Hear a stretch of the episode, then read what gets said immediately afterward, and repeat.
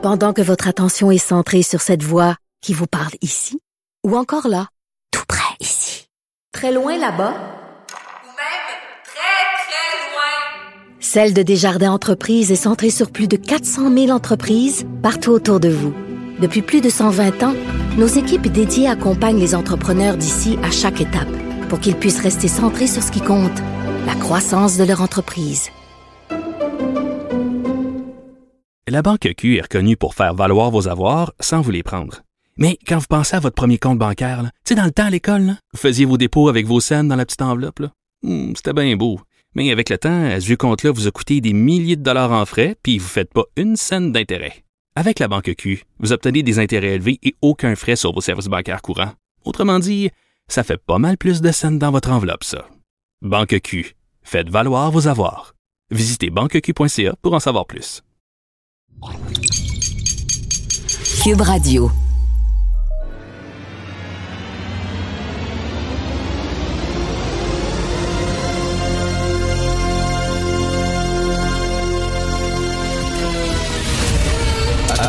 Attention, cette émission est laissée à la discrétion de l'auditeur.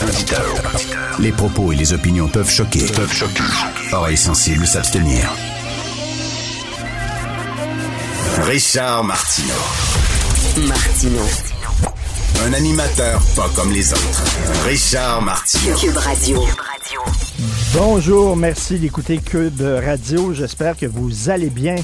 Euh, écoutez, euh, je pourrais faire des histoires de wokisme tous les jours, de cancel culture et tout ça. Je pourrais en faire tous les jours des mots qu'il ne faut pas dire, des livres qu'il ne faut pas lire, des films qu'il ne faut pas regarder.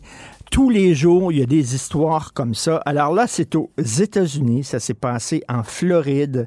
C'est un gars qui s'appelle Marcus Stokes. Marcus Stokes, il joue au football. C'est un jeune qui joue au football. Il est super bon. C'est un des meilleurs corps arrière de la nation. Euh, il est très jeune. Il avait reçu une bourse d'études de l'Université de Floride. Vous savez comment euh, aux États-Unis. Les universités, c'est très important euh, d'avoir une bonne équipe de football. Fait que même si tu n'as pas des super bonnes notes, si tu es bon au football, on va te donner une bourse d'études parce qu'on veut que tu viennes euh, étudier dans cette université-là pour faire partie de l'équipe de football et pour gagner des prix. J'ai tout le temps trouvé ça un peu bizarre. Une université, c'est là pour, euh, veut dire, les, notes, le progrès académique, le savoir, la recherche, etc. Pas pour avoir une bonne équipe de football, mais c'est comme ça que ça se passe aux États-Unis. C'est bien important pour la fierté de l'université d'avoir une bonne équipe de football. Fait que bon, euh, Marcus Stokes, un des meilleurs corps arrière euh, jeunes de la nation, a reçu une très bonne bourse d'études de l'Université de Floride et l'Université de Floride vient d'annoncer qu'on lui a retiré sa bourse d'études. Pourquoi? Marcus était dans son char, puis il s'est filmé dans son char. Il y avait une toune de rap à la radio, puis il chantait les paroles de la toune de rap en conduisant. OK? Il y a plein de gens qui font ça. Je vois pas c'est quoi l'intérêt de te filmer en train de chanter dans ton char puis de mettre ça sur Internet. Mais qu'est-ce que tu veux? Ça a l'air que, bon, il y a beaucoup de gens qui font ça. Il n'est pas différent des autres. Et dans la toune de rap, il y avait le mot en N. Fait que lui il chantait la toune, puis à un moment donné, il y a les mots, ce mot-là qui apparaît dans la toune. Lui, il a mis ça sur Internet. Paf! Ils ont retiré sa bourse d'études, ça vient de finir, il a dû s'excuser, mais là, il n'y aura pas sa bourse d'études. Mais ce qui est intéressant, excusez, dans le, le texte qui est paru dans le San Antonio euh, Sun, je crois, euh, ce qui est très intéressant, c'est que on ne sait pas c'est quoi la toune, euh, la toune de rap. Et savez-vous quoi? Ça se peut bien que la toune de rap, ça soit chantée par des Noirs. Parce que souvent, les Noirs, dans leur tune, c'est ça qu'ils disent, nigger this, puis nigger that, PN, PN, PN. Oh mon Dieu, je viens de dire le mot, my God, est-ce que je vais perdre ma job à Cube Radio? Est-ce que je vais être banni euh, des ondes et euh, être persona non grata? Mais bref, dans les tunes de rap de Noirs, ils utilisent souvent ce mot-là. Lui, il chantait, ils n'ont pas dit c'était quoi la tune en question, il chantait, il a perdu sa bourse. C'est complètement ridicule. Complètement ridicule. Vous avez vu là, dans le devoir, Radio-Canada, euh, maintenant, ils ont une nouvelle indication. Si quelqu'un dit un mauvais mot, dont le mot en N, euh, à la radio, euh, lors de la reprise, quand on prend l'émission de, radio, on la met sur balado, sur le site de Radio-Canada, Radio-Canada a l'obligation d'effacer ce mot-là pour pas qu'on l'entende. Un mot n'a pas de signification propre. Un mot a une signification dans un contexte. Dans un contexte. C'est ça la langue. Là, Radio-Canada va dire on fait fi du contexte. On se fout du contexte. Il y a un, il y a un film, Raoul Peck. Connaissez-vous Raoul Peck? Grand cinéaste né à Port-au-Prince, un cinéaste noir, haïtien, né à Port-au-Prince. Il a fait un film, un documentaire qui a gagné des prix partout à travers le monde. Partout. C'est un des documentaires les plus primés ces dernières années. C'est sur James Baldwin. James Baldwin, écrivain américain noir, homosexuel. OK, deux fois marginal. Grand écrivain américain, euh, noir, homosexuel, et le film s'appelle I Am Not Your Negro. Traduit en français, Je ne suis pas votre nègre. C'est le titre du film. Et c'est ce qu'il disait, James Baldwin. Je suis noir, mais I'm not your Negro. OK? C'est ça qu'il disait. Et c'est important comme titre. Mais savez-vous quoi? Quelqu'un à Radio-Canada qui citerait ce film-là, qui est un film contre le racisme, fait par un noir, sur un noir, se ferait taper ses doigts parce que soudainement, ce mot-là apparaît, mais on ne tient pas compte du concept. C'est fou. J'allais voir un opéra à la Place des Arts, création québécoise, La beauté du monde, c'est sur le nazisme, et on voit des nazis à un moment donné qui traitent un juif de salra. Salra, salra. C'est dégueulasse, mais c'est comme ça qu'on les traitait. C'est comme ça que les nazis traitaient les juifs à l'époque, salra. Faut-tu vouloir faire put put? Parce que c'est pas beau. À un moment donné, ça devient, je reviens avec ça, mais c'est de la maladie mentale. Un mot ça a un sens dans un contexte. L'art nègre, la négritude, le thème d'Aimé Césaire, qui était un poète noir. On ne peut pas retirer un mot de son contexte et dire ce mot-là maintenant est inacceptable. On est malheureusement rendu là. Cette affaire qui est complètement tirée d'un film d'espionnage, pourquoi c'est vraiment intéressant? On peut pas dire l'inverse. Donc, la drogue, c'est non. Un journaliste d'enquête, pas comme les autres. Félix Séguin. Félix Séguin, hier, j'étais au Rideau Vert, le théâtre du Rideau Vert. C'était la revue humoristique de l'année. Il y a ça chaque année au Rideau Vert. Euh, ça s'intitule euh, Revue et corrigée. Donc, euh, il y a des chansons, il y a des imitations et on fait une imitation de Félix Séguin hier. De moi-même, tu veux dire? De toi. On a vu ça sur scène. Il y a un gars qui Ben dit. voyons donc. Ouais. arrête. Alors, c'est très drôle. C'est très bref, mais il y a un gars qui arrive, donc, euh, chauve, barbe, et il dit Je suis Félix Séguin, l'homme à la voix testiculaire. Alors, Je pensais que c'était mon très apprécié collègue Non. Luc Lavoie qui avait et qui pouvait revendiquer le titre d'avoir cette voix. eh bien, exactement. Lui, c'est une, lui, c'est une voix vraiment caverneuse. hein. On pourrait dire Luc Lavoie, c'est une voix caverneuse. Il y, a comme, il y a comme du feedback dans sa voix. Il y a comme un écho dans la voix de Luc Lavoie. Mais toi, c'est l'homme à la voix testiculaire. Alors, c'est comme ça maintenant que je vais te présenter, mon cher euh, Félix. c'est très drôle. tu iras voir ça, donc. Me fait bien rire. Je suis bien. Quand j'entends ces choses-là, moi, je, je- ça me surprend toujours. Ah, ben, je suis bien. Je suis bien flatté. Je suis Ben heureux oui. de faire partie de la revue humoristique. Alors, tout le long, j'avais peur. Je dis, va avoir un gag sur moi, va avoir un gag sur moi. Parce que l'année passée, ils ont, ils, ont, ri- ils ont ri un peu de moi. Alors, cette année, c'est toi. Donc, tu veux nous parler d'un nouveau procès pour le meurtrier du Maxi, Félix. Ben oui, euh, c'est assez important à mentionner. Randy euh, Chilumba, un premier procès pour euh, le meurtre de Clémence Beaulieu-Patry. Hein. Cette affaire-là, ça nous avait fait beaucoup se poser de questions euh, parce que assez crapuleux. Hein? Tu te rappelles euh, des événements? Tout à fait. qui sont venus à cette épicerie en 2016, euh, le soir de ce, ce- ce drame-là sur la rue Papineau. Euh, Chimbula s'était euh, présenté avec gants et couteaux. Il s'était dirigé vers la section des, des vêtements, parce qu'il y a une petite section euh, pour les vêtements, parfois, dans certains maxis. Puis à 14 reprises, il n'avait pas gardé euh, cette jeune fille. Il avait pris la suite. Lors du procès euh, l'année suivante, il s'était justifié, justifié en affirmant que il croyait euh, euh, qu'un groupe de femmes dont la victime voulait le tuer, donc il y avait des problèmes de santé mentale et ça avait été exacerbé par sa consultation, disait-il, des réseaux sociaux. Des psychiatres avaient confirmé les troubles psychiatriques. Le jury avait écarté la thèse de la non-responsabilité criminelle, comme quoi c'est pas tout de faire l'expertise, il faut que les jurys l'achètent. Eux autres, alors, ils avaient écarté cette thèse-là.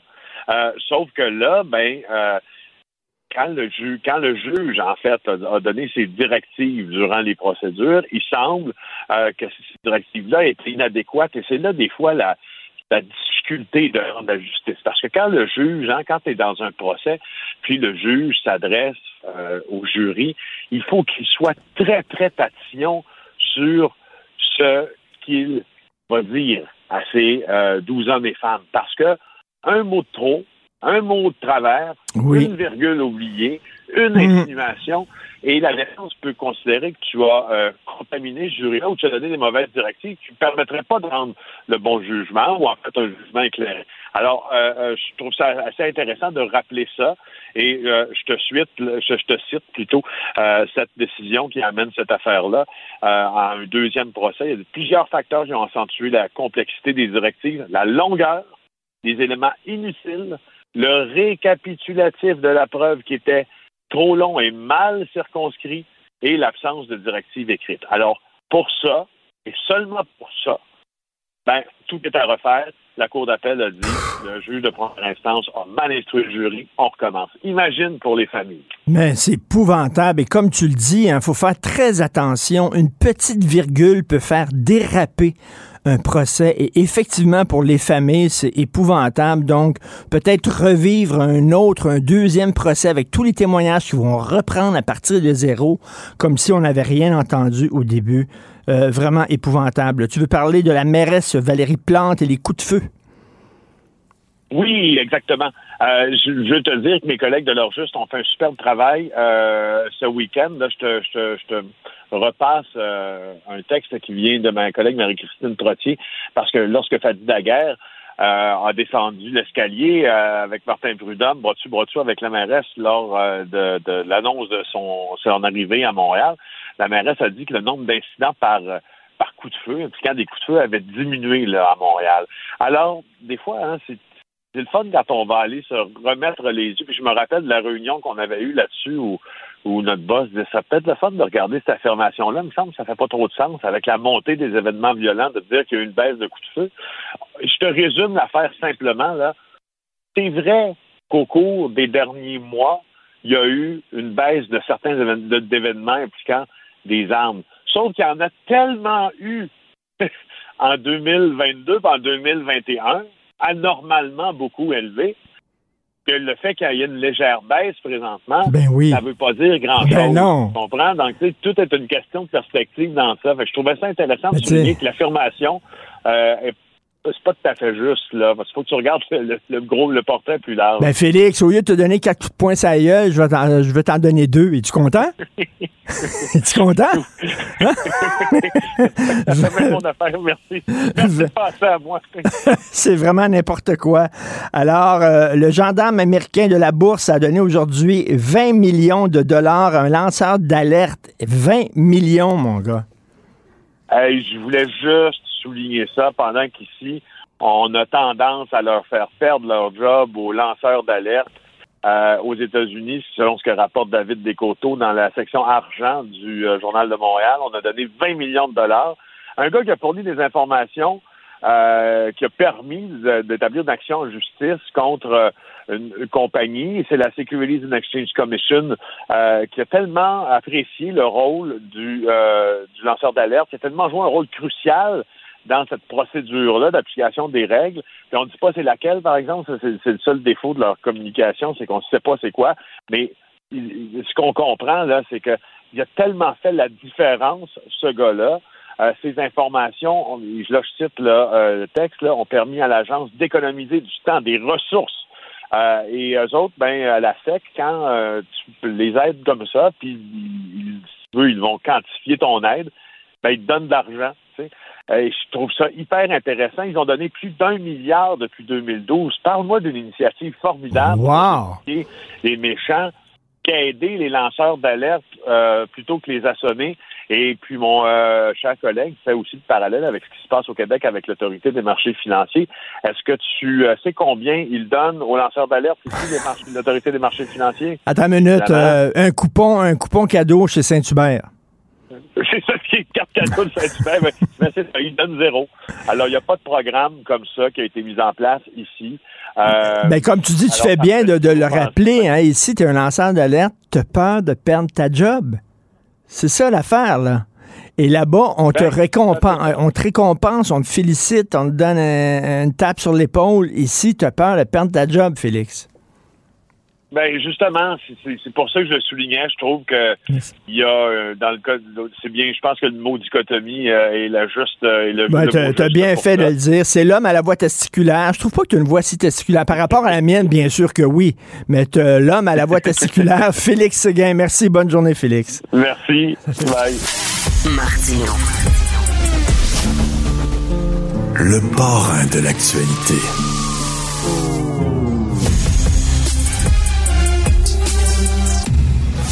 Radio.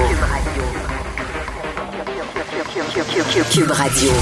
En direct. Bonjour, Richard Martineau à Cube Radio. Salut, Richard. Salut Jean-François. Écoute, si je peux prendre quelques secondes, tu sais, lorsqu'on fait de la télévision, puis on a une personnalité publique, il y a des gens qui nous aiment pas, mais il y a des gens qui nous aiment. Et certaines personnes qui nous aiment, des fois, il y en a qui envoient des cadeaux. Je te jure, il y a un Ouais. auditeur qui m'a... Robert Johnson, il m'a envoyé un cadeau, OK. un cadre de Michael Jackson. Je, je, je, je, je- je sais pas pourquoi. Il, il me regarde puis il pense à Michael Jackson. Il est très beau. Donc, euh, merci, Monsieur Robert Johnson. C'était son cadeau, Robert. C'est pas un chanteur pédophile, Michael ça, Michael Jackson. Jackson? En tout cas, bref, je sais pas. Et, et voilà. Donc, bravo, merci, Robert Johnson. Je vais mettre ça au-dessus de mon lit cet après-midi. Alors, ce cadre-là. OK. Merci, c'est Ceci Noël. dit. Oui, c'est ça. Euh, c'est la reprise des travaux parlementaires aujourd'hui à Québec. Tu t'attends à quoi?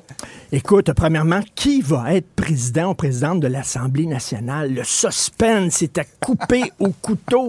On le sait pas exactement. T'en as pas dormi, je pense. Ah mon Dieu, ça va être qui? Écoute, au fédéral, euh, c'est une élection. hein. Ici, non, tu es nommé par le, Hmm. le premier ministre. Là, ça, on sait que ça va être Mme Nathalie Roy, présidente de l'Assemblée nationale. Nommée par le premier ministre, donc elle va lui, elle, elle doit sa job au premier ministre, tu comprends? Puis après ça, c'est à elle à faire la police en disant quand le premier ministre va trop loin, non, non, non. Mais tu sais, faire la police vis-à-vis de la personne qui t'a donné une job, comme, euh, je sais pas, c'est un petit C'est délicat. C'est un peu délicat, c'est assez bizarre. Bref, elle va être nommée, c'est pas une surprise pour personne. Alors là, est-ce que le PQ va rentrer à l'Assemblée nationale et prêter serment? Ça va être la grosse question. Déjà qu'ils n'ont pas beaucoup de questions, là, c'est quoi, là? C'est sept questions par cycle de 100, je crois.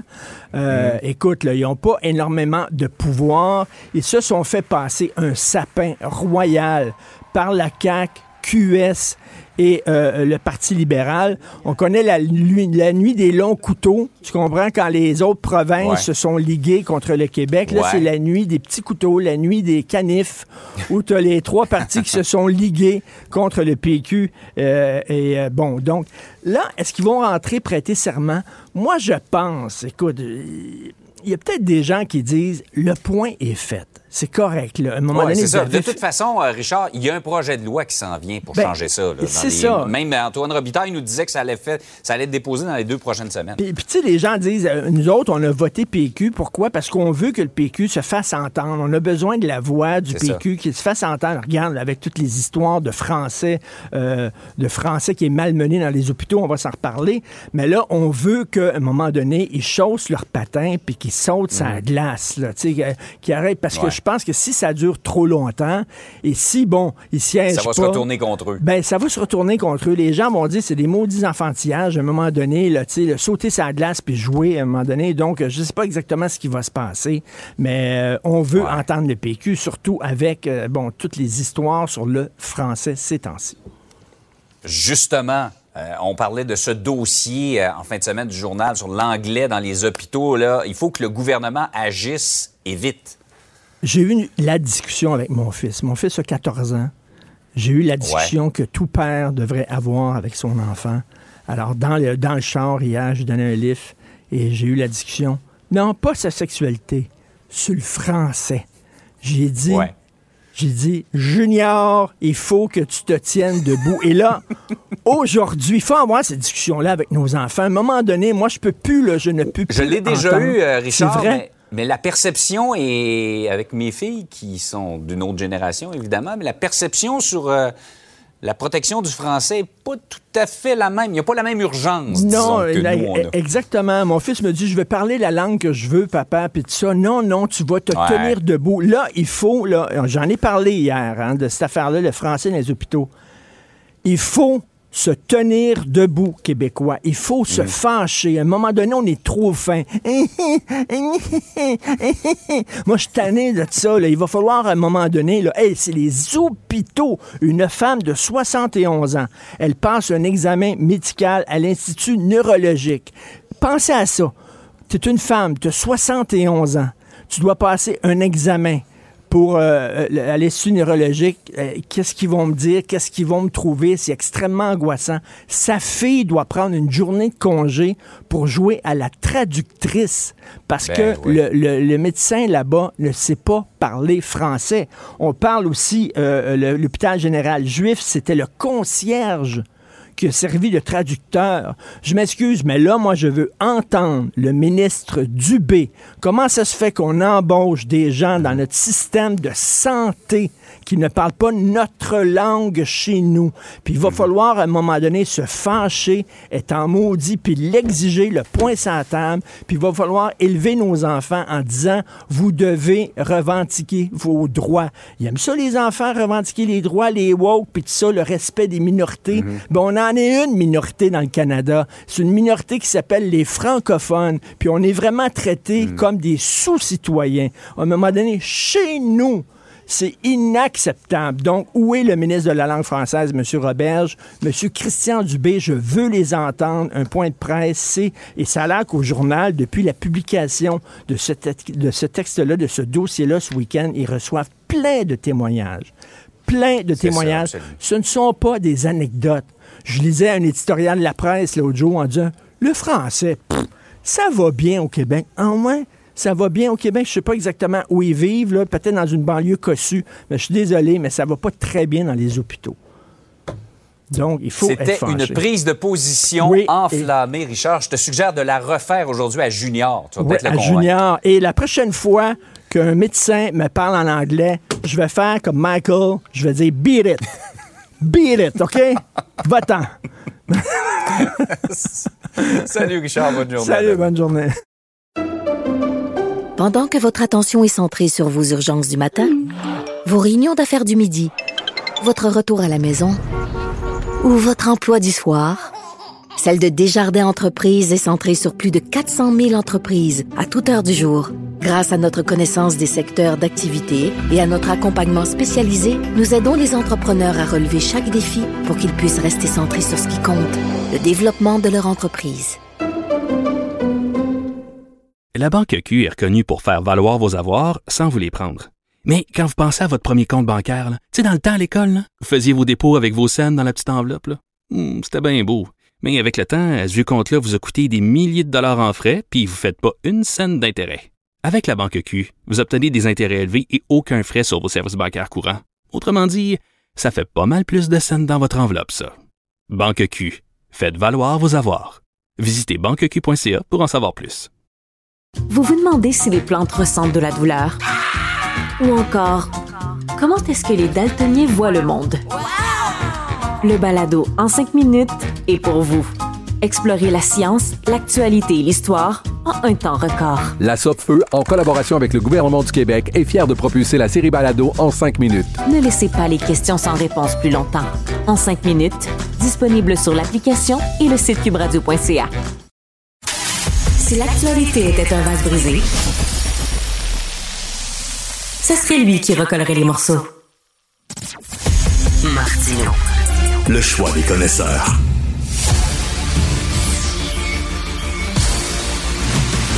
Jean-François Lisée. On va juste dire qu'on est d'accord. Thomas Mulcair. Je te donne 100% raison. La rencontre. C'est vraiment une gaffe majeure. Tu viens de changer de position. Ce qui est bon pour Pitou est bon pour Minou. La rencontre. Lisée. Mulcair. Tom, Tom, j'ai presque pas dormi. Le suspense est à son comble, Tom. Je me demande qui va être président ou présidente de l'Assemblée nationale. Ah, ça va être serré. Peut-être, il y en a qui vont se dire, ben, c'est le tour à Mme Nichols après tout. Euh, parce qu'il y, a, y a la possibilité que, que d'autres proposent un nom, mais en vertu du, du règlement, dans un premier temps, c'est le premier ministre qui propose et le président, la présidente en l'occurrence, et les deux vice-présidents. Euh, le troisième revient en propre au chef de l'opposition officielle pour le nommer. Bien que c'est aussi loisible de, de s'amuser un peu. Euh, moi, j'ai l'impression qu'il n'y a pas de suspense là-dedans. Ben non, mais, mais Tom, justement, euh, le fait que la présidente de l'Assemblée nationale, Mme Nathalie Roy, qui est nommée par, littéralement Par nommée par le premier ministre, après ça, comment elle va pouvoir le policer? Elle lui doit Mais sa ça- job. ça doit, ça va exactement dans le même tiroir que notre discussion d'hier. Il est manifeste qu'il y a un conflit d'intérêts lorsqu'on demande aux autres partis politiques de déterminer exactement combien de questions leur seul adversaire qui a eu plus de votes que certains d'entre eux autres, mais moins de sièges, devrait avoir. C'est un conflit d'intérêts. Et pour Madame Roy, je suis sûr qu'elle va essayer de bien faire ça. Euh, c'est important comme rôle, mais soyons sérieux là. Jusqu'à tout récemment, elle était tenue par le secret du Conseil des ministres pour toutes les décisions et mauvais coups et bons coups que Legault a pu faire. Et maintenant, en toute objectivité, elle va décider qui entre Legault, Marc Tanguay, Gabriel Nadeau-Dubois ou Paul Saint-Pierre Plamondon a raison. Moi, j'ai déjà vu des bons présidents. Euh, un des bons présidents que j'ai vu était Jean-Pierre Charbonneau. Et Charbonneau avait le tour. Moi, j'étais le, le- j'étais le- ce qu'on appelle le leader euh, adjoint au- au- en chambre pour euh, les libéraux. Pierre Paradis était le leader. Et je peux juste te dire que Paradis est un vieux schnorro qui connaissait tous les tours. Et lui, il riait des fois parce qu'il voyait bien que Jean-Pierre Charbonneau était en train de nous donner raison. On était convaincus d'avoir toujours raison. Mais dans une de nos plaidoiries sur une question de procédure, il dit, il est pas fou, Charbonneau. De temps en temps, il va nous laisser en gagner un pour encore mieux avoir de la crédibilité la fois d'après quand il va donner raison au gouvernement. Parce que quand c'est c'est une question fondamentale, le gouvernement va, va toujours gagner. Donc, ce que j'ai j'ai vraiment pas aimé euh, euh, avec euh, François Paradis, c'est qu'il ne ramenait jamais ou quasiment jamais le gouvernement à l'ordre. Et Charbonneau n'hésitait pas de le faire. Est-ce que Nathalie Roy va le faire? Ça m'étonnerait. Jean- Jean-François, est-ce que c'est pour utiliser un anglicisme too close for comfort? Ben, euh, oui, ben, c'est souvent le cas. Lorsque le gouvernement est majoritaire, et puisque l'élection est à la majorité, euh, c'est lui qui désigne le président de l'Assemblée. Il y a eu un cas où euh, c'était euh, notre ami euh, député de, de Westmount. euh, Jacques Chagnon. Oui, alors Chagnon, qui est resté euh, président de l'Assemblée assez longtemps et qui avait pris Ouais. des distances avec, pas avec les homards, il avait pris des distances avec le, le gouvernement libéral. Euh, et parfois, euh, les libéraux étaient très fâchés parce que Chagnon prenait des décisions qui n'étaient pas celles que le gouvernement voulait. Mais il avait réussi, avec les années, à, à- à développer cette, cette distance-là. Lui, donc, ça peut arriver. Mais dans le cas de Nathalie Roy, on ne on n'a pas, le, le- le- disons, dans son pédigré, de signe de, de rébellion euh, face à son chef. Et puis, au contraire, là, dans ce cas-ci, c'est clair que c'est quelqu'un qui ne, ne- ne devait pas rester au Conseil des ministres compte tenu de sa, sa performance non stellaire au ministère de la Culture. Et comme c'est un, un prix de consolation, elle en doit une à François Eh, Legault. C'est très bien dit. Eh, eh, peut- Peut-être je peux me permettre aussi de, de donner un exemple concret pour pourquoi tout ça est important. Lorsque Simon Jeanin Barrette, qui excelle là-dedans, se lève en plein milieu de la période des questions pour faire ce qu'on appelle une question de règlement, pour plaider qu'il y a eu telle infraction aux règles de procédure gouvernant la période des questions. À Ottawa, c'est carrément interdit. Période des questions, c'est la période des questions.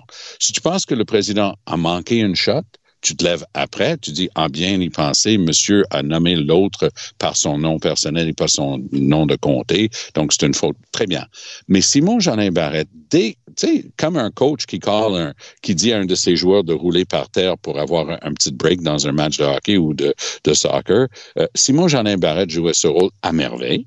Euh, avec le, le, président alors François Paradis, il se levait à tout bout de champ, il n'était jamais ramené à l'ordre lui-même, il interrompait la période de questions, il cassait la cadence, ça avait l'effet voulu. Toute une manière pour l'opposition d'avoir un peu de momentum et de pousser une question était perdue. Alors, je vais regarder très attentivement pour voir si Mme Roy, va essayer de ramener Simon Jean Barrette à l'ordre ou si elle va continuer de le faire comme François Paradis et de le laisser dire et faire n'importe quoi pour casser la, la cadence de l'opposition. Jean-François, il n'y aura pas de funérailles nationales pour Jean Lapointe. Euh, comment on décide qu'une telle personne mérite des funérailles nationales, mais pas l'autre? Ben, c'est ça le problème, là. Mmh. Alors, euh, soit on a erré dans le passé, soit on erre maintenant. Alors, je regarde on n'a pas la liste des critères, mais dans le Journal de Montréal ce matin, il est écrit euh, lorsqu'une personnalité québécoise euh, décède, le gouvernement du Québec peut souligner l'apport du défunt à la société québécoise. Euh, elles sont réservées, ces, ces funérailles nationales, aux personnalités qui ont marqué notamment la vie politique. Selon une décision du gouvernement, en principe, les funérailles nationales sont réservées à des personnes qui ont consacré leur vie à leur communauté et au mieux-être de celles-ci, qui ont accompli des actions humanitaires exceptionnelles ou qui ont fait rayonner leur art ou leur discipline à l'échelle nationale. Bon, très bien. Mm. Alors, on a Jean, Jean Béliveau, Gilles Carle, Jean-Paul Riopel, Maurice Richard, Gaston Miron, euh, René Angélil. Ben, tu sais, Jean Lapointe, bon, non seulement euh, il a fait rayonner son art à l'échelle nationale, euh, il a été à la fois un chanteur, un humoriste, un acteur, mais aussi il a euh, contribué à la communauté avec la Maison Jean Lapointe euh, de façon exceptionnelle. Alors je me dis, qu'est-ce qui manque exactement? Puis qu'est-ce qu'il a fait René Angélil à part hmm. l'extraordinaire carrière de, Céline Dion? Je comprends pas le hmm. critère. J'ai de la difficulté à comprendre pourquoi celui-ci et pas celui-là? Et pourquoi est-ce qu'on est, euh, on est économe de. tu sais, bon, Gaston Miron, extraordinaire euh, poète, mais qu'est-ce qu'il a fait pour, euh, tu sais, dans le domaine, dans le domaine social, Gaston Miron? Mais ah. Jean-François, je te dirais, puis avec tout le respect que j'ai pour M. Jean Lapointe, là, euh, tu sais, les, les, chansons de Jean Lapointe, là, Mon oncle Edmond, puis tout ça, on s'entend que c'est pas du calibre, par exemple, d'un Gilles Vigneault. Tu sais, quand Gilles Vigneault va mourir, je pense qu'il y a beaucoup de gens qui vont dire effectivement euh, des funérailles nationales, mais tu sais, les, tunes des Gérola, puis de, bon, de Jean Lapointe, c'est très sympathique, mais tu sais, est-ce que c'était des grandes ben, chansons? là, moi, j'ai ayant assisté à presque toutes les... je me rends compte que je suis dans game depuis plus longtemps que je veux peut-être l'admettre des fois parce que j'ai assisté à presque tous les funérailles énumérés par Jean-François tantôt. Et, et je peux honnêtement dire que on a oublié dans, dans la longue liste de, de, réussites et de choses accomplies dans sa vie par Jean Lapointe. On a juste oublié de mentionner qu'il avait aussi fait de la politique. Il était sénateur pendant plusieurs années. Vrai. Et, et, et, donc, je pense que si on regarde dans l'ensemble, j'enlève rien à toutes les autres personnes dont, dont on vient de parler, mais si je regarde ça objectivement, en fait, ça allait tellement de soi pour moi qui allait en avoir que j'ai commencé à me dire, OK, il faut se préparer parce que ça risque de venir vite, euh, assurer que tu as le temps pour pouvoir y assister. Et moi, j'étais abasourdi. Euh, vraiment extrêmement étonné. Mais c'est vrai, c'est vrai, comme, euh, comme Jean-François disait, pourquoi René Angélil, c'est rien pour, bon, il était important, mais pourquoi René Angélil, qui est un gérant d'artistes, finalement, c'est pas René Angélil qui chantait, là, aux quatre coins du monde, il était un gérant, et pourquoi pas Jean Lapointe? C'est vrai que tout ça, mais c'est comme l'appréciation de l'art et l'appréciation de la culture, tout ça est éminemment subjectif. Oui, puis euh, la, la, liste complète euh, des funérailles, les gens pourront évaluer pour eux-mêmes, mais je, m'explique sincèrement mal. Euh, par ailleurs, je le trouvais singulièrement sympathique euh, sur le plan personnel, mais, aussi, je pense qu'il a contribué énormément à la société. C'est ça, c'est ça, Jean-François, qui a souligné, c'est qu'en plus, il y a eu une contribution sociale importante. C'est ça. Moi, moi, je trouve que ce critère-là, d'avoir dépassé sa propre fonction pour aller dans un autre secteur où il a contribué à la société québécoise, euh, je trouve que c'est un critère important qui s'applique à Jean Lapointe. Alors, je, je, sais pas, il y a, y a, un malaise. Moi, j'avais entendu dire, bon, ben, ça manque de femmes. Ben oui, ça manque de femmes. Et il y en a des, femmes. Tu sais, quand Jeannette Bertrand va mourir, pour moi, c'est sûr que ça prend des funérailles nationales compte tenu euh, de, sa contribution au mouvement féministe, à l'ouverture des esprits. OK, mais je te, je, te, lance des noms comme ça. Michel Tremblay. Ben, c'est sûr. C'est sûr, mais Michel Tremblay, à part le théâtre, hmm. il n'a pas fait une contribution extra-théâtrale. Mais pour moi, c'est sûr que Michel Tremblay, ça lui prend des, des, des, hmm. Richard Martineau, pas sûr. Non, non. moi, euh, euh, euh, moi, moi c'est la fausse commune. Ils vont me lancer dans la fausse commune avec de la chaux par-dessus mon, mon cadavre. Tom, ça continue encore des histoires épouvantables de, de, ignorance du français dans les hôpitaux par des médecins. Là, une femme de 71 ans qui doit être accompagnée par sa fille, elle va passer des examens à l'Institut neurologique. T'imagines l'angoisse que doit ressentir cette femme-là et déjà est avec un, face à un médecin qui peut même pas lui parler dans sa langue. C'est inacceptable. C'est inacceptable et c'est un vrai problème. Et c'est intéressant parce que il y a une heure, j'étais à la radio anglophone de Montréal en train de dire non, c'est un vrai problème. si on veut être compris des deux, de notre côté de la question linguistique, il faut avoir de la compréhension que c'est inacceptable et que c'est réel. Et, je peux te dire de première main que je sais que c'est réel. Alors, il y a parfois des, des choses systémiques, comme par exemple, euh, lorsqu'il y a quelques années, il y a eu une bisbille entre Trudeau puis euh, le, nouveau euh, responsable de l'Arabie saoudite, euh, Mohamed Ben Salman, on, a compris, parce qu'il a dit, très bien, je retire tous mes étudiants en médecine. C'est lesquels, les étudiants en médecine? On apprend qu'à McGill, il y a un très grand nombre d'étudiants en provenance d'Arabie saoudite qui rentrent à la faculté. C'est bon pour McGill qui reçoit beaucoup d'argent et pour eux autres, ils sont formés dans une université nord-américaine. Alors, j'imagine qu'il y en a une bonne gang là-dedans que lorsqu'ils sont en train de faire leurs études leur résidence et leur quart de tour euh, euh, sur, sur les étages, il n'y a pas beaucoup de français là-dedans. Alors, il y a des choses structurelles comme ça qui doivent absolument trouver une solution, quitte à ce qu'ils se fassent accompagner toujours et en tout lieu et en tout temps lorsqu'il y a contact avec des patients par quelqu'un qui peut parler français. Donc, il y a des choses comme ça. Il y en a un qui est paru en fin de semaine que j'ai trouvé étonnant. C'était celui de Gatineau ou un monsieur Massicotte, sauf erreur, qui est dans euh, l'article en question, qui dit, ben, le gars, il m'a demandé, do you speak English? Puis j'ai répondu que non. Il dit, oh, I need a translator, puis il est disparu. Alors, ça, c'est le genre de choses qui, pour moi, est inadmissible. Tout à fait. Et, euh, il faut trouver une solution. Jean-François, au mois de mai dernier, dans la presse, Yves Boisvert écrivait en disant, ben, le français se porte bien au Québec. Je sais pas exactement euh, où il vit exactement, là, mais à Montréal, dans les hôpitaux, il se porte pas très bien. Ben, moi, je suis allé voir hier justement euh, la page de McGill parce que c'était écrit dans un des articles du journal que ben, McGill avait des, euh, euh, des, exigences de français pour ses étudiants en médecine. Ben, j'ai dit très bien, je vais aller regarder ça. Et en fait, oui, tu as des exigences de français au point d'entrée, sauf si tu démontres que tu es allé à l'école secondaire en français, à l'école secondaire au Québec. Alors là, hmm. ça veut dire que tu as fait ton école secondaire en anglais au Québec, tu es exempté d'un examen d'entrée euh, de français pour aller en médecine à McGill. Ben voyons. L'an dernier, on a vu que euh, si, on, si on imposait deux cours en français aux cégepiens anglophones, quels qu'ils soient, 30% d'entre eux allaient échouer et on nous a dit qu'en technique infirmière, c'était plus de 50% qui allaient échouer Donc, euh, Ben, en attends, soyons, soyons de bon compte, Jean-François. Plus de 50% des étudiantes francophones qui ont fait toutes leurs études en français ont coulé l'examen des infirmières parce qu'il y a une- un vrai problème de conflit d'intérêts, à mon point de vue, parce que l'Ordre des infirmières, depuis 35 moi, j'ai été nommé président de l'Office des professions il y a 35 ans. Déjà à l'époque, on disait, ah, ben, les cégeps, c'est des techniciens. Nous, on veut des bachelières. Et là, aujourd'hui, il y a même un, un nouveau système. Mais c'est pas vrai. Euh, c'est pas ce, qui était demandé par la loi 96. Et, et moi, je vais être de bon compte.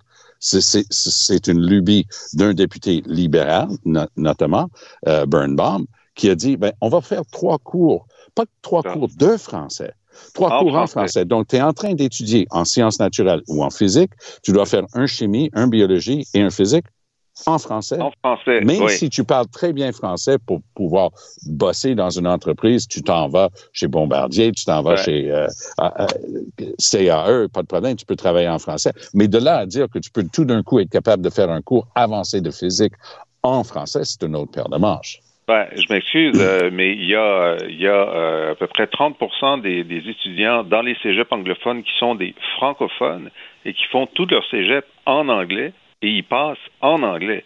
Parce Alors, que il lorsque est- tu et- finis et non, ton- non, non, mais, mais- mais non, sois, Non, sois de bon compte. je- ben, le siège, un siège, un siège. Oui, non, non, oui, oui, là. attends, attends, Tu- attends, attends, Jean-François, Jean-François, vas-y. Ben, écoute, moi, je pense que si tu es déclaré bilingue à la sortie de ton école secondaire anglophone, tu devrais pouvoir écouter des cours en français et rendre des travaux en français. Ça, c'est mon opinion de ce que, de ce que c'est être bilingue. Alors, donc, on a su, on a su l'an dernier que 30% des meilleurs étudiants d'écoles secondaires anglophones, ceux qui vont au cégep, n'auraient pas des mauvaises notes dans un cours en français. Ils échoueraient un cours en français.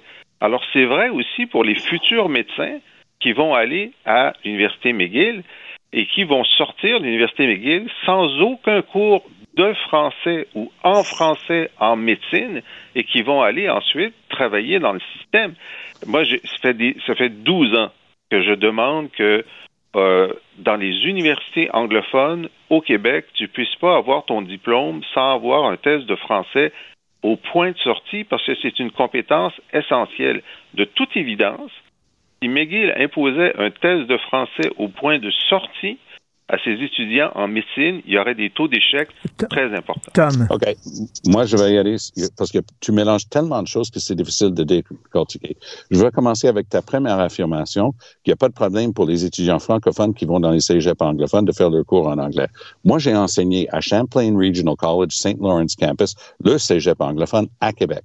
Et on avait comme 75, peut-être 80% des étudiants qui sortaient du secteur francophone. Et oui, ils échouaient. Non, presque impossible de finir leur cégep en deux ans.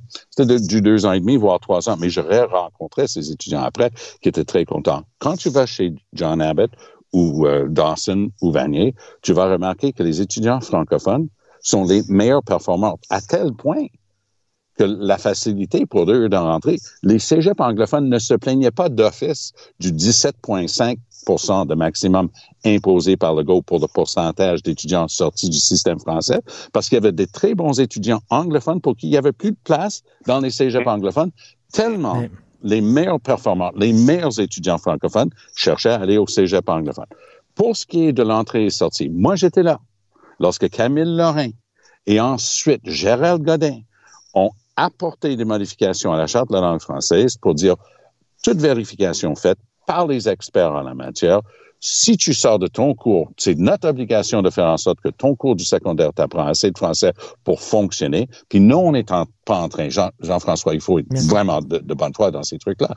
On n'est pas en train de dire que c'est impossible pour une personne de sortir sur le marché du travail sans pouvoir maîtriser dès le départ toute la terminologie. C'est pour ça que tu veux qu'ils aillent dans le marché du travail. J'ai tellement d'amis qui sont allés en ingénierie, en droit, en Mais- médecine, puis du moment qu'ils peuvent travailler et mettre tout ça ensemble, Là ils on- maîtrisent la langue. Là où on va être d'accord, on va terminer là-dessus parce que, tiens, on va s'entendre là-dessus. On veut entendre M. Dubé, M. Roberge, qui s'occupe de la langue française, sur ce sujet-là. Moi, je veux les entendre. Comment ça se fait qu'il y a des gens qui ne parlent pas notre langue dans un hôpital? Merci beaucoup, Jean-François. Merci, Salut. Tom. Bye, on se reparle demain. Bye.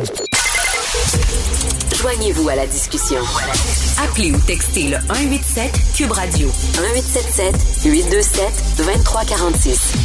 Euh, Je sais pas si vous avez, vous avez lu ça, mais il y a un homme qui était soupçonné d'avoir violé et tué deux femmes il y a près de 40 ans à Toronto qui a finalement été arrêté 40 ans plus tard. Il est arrêté vendredi grâce au progrès de la génétique et surtout à l'essor des sites de généalogie en ligne. Vous savez, ces sites-là où euh, vous euh, donnez, c'est quoi? C'est un peu de sang, un peu de votre salive, vous envoyez ça là-bas et on peut retracer vos ancêtres. On a pu retrouver ce gars-là 40 ans plus tard. Nous allons parler avec Mme Dominique euh, Richotte, coordonnatrice à la Société généalogique canadienne-française. Bonjour, madame. Est-ce que je prononce bien votre nom de famille? Oh, ben, euh, moi, je prononce Richo, mais euh, Richard, ça fait pareil. Bon, Richo, c'est parfait. Alors, Dominique Richo, comment on peut euh, mettre la main euh, sur un gars qui a été accusé de viol et de meurtre il y a 40 ans grâce à la généalogie? Ben, de plus en plus, les sites, il y a des sites internet comme Ancestry, euh, ou, euh, 23andMe, euh, MyHeritage qui offrent des des, euh, des bases de données en ligne là où on peut euh, verser nos arbres généalogiques euh, et des bases de données où on peut verser nos, nos euh, notre euh, notre ADN, nos tests ADN. Donc, on fait des recoupements entre ces entre ces, différentes bases bases de données là. C'est sûr que depuis les, depuis je dirais les cinq dernières années ou les dix dernières années, c'est c'est c'est ces bases de données-là sont de plus en plus grosses et de plus en plus euh, précises aussi. Mais c'est quoi? On peut retrouver, euh, c'est des bases d'ADN finalement? C'est qu'on on peut retracer l'ADN de plein plein de gens? Grâce à ces Ben, c'est bases-là? que lorsqu'on envoie lorsqu'on envoie notre test ADN sur des sites comme euh, à, à des sites comme euh, 23andMe ou MyHeritage ou euh, Family Search ou euh, Oui. euh, Ancestry, c'est ve- c'est versé dans une base. Il y a, il y a deux types de tests. Là. Il, y a les, il y a les tests pour retrouver des parents euh, des parents plus ou moins proches, puis il y a des tests pour trouver là, le- l'ethnicité. Donc, on, on, on va on va déterminer à partir de, de- des- des tests de parents proches et on va faire des recoupements avec d'autres avec avec d'autres d'autres euh, d'autres d'autres tests qui ont été envoyés par d'autres personnes.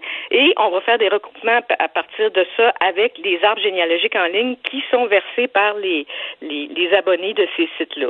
C'est sûr qu'il faut faire attention avec les arbres généalogiques en ligne parce que souvent il y a des erreurs, les gens comprennent pas nécessairement comment ça marche, mais les mais c'est de plus en plus facile de le faire parce que les euh, un arbre généalogique ça se fait à partir c'est sûr de nos de nos ascendants, mais ça se fait aussi à, partir des, des euh, de la documentation comme euh, les baptêmes, mariage, sépulture, les ce qu'on appelle les vital records en, anglais, les euh, euh, les euh, tout ce qui sert à, à- à, finalement à, à identifier un individu.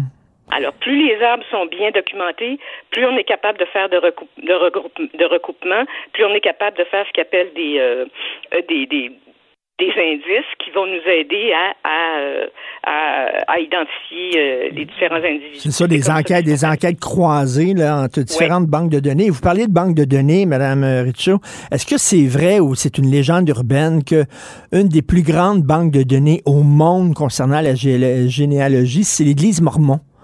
Et Euh, ça- effectivement, Oui. c'est vrai parce que une des bases de la, de la- de la religion mormone, c'est de c'est de c'est c'est de, de, de retracer tous ses ancêtres, puis après ça, ils les baptisent mormons. En fait, OK. Ouais. Mais effectivement, ils ont depuis euh, je sais pas combien de temps, mais on va dire 50, 60 ans, ils ont accumulé euh, des, des des arbres généalogiques, mais surtout toute, une, une- vaste banque de documentation, là, euh, baptême, mariage, sépulture, recensement, euh, tout ce- comme je disais tantôt, tout ce qui sert à, à, à identifier quelqu'un.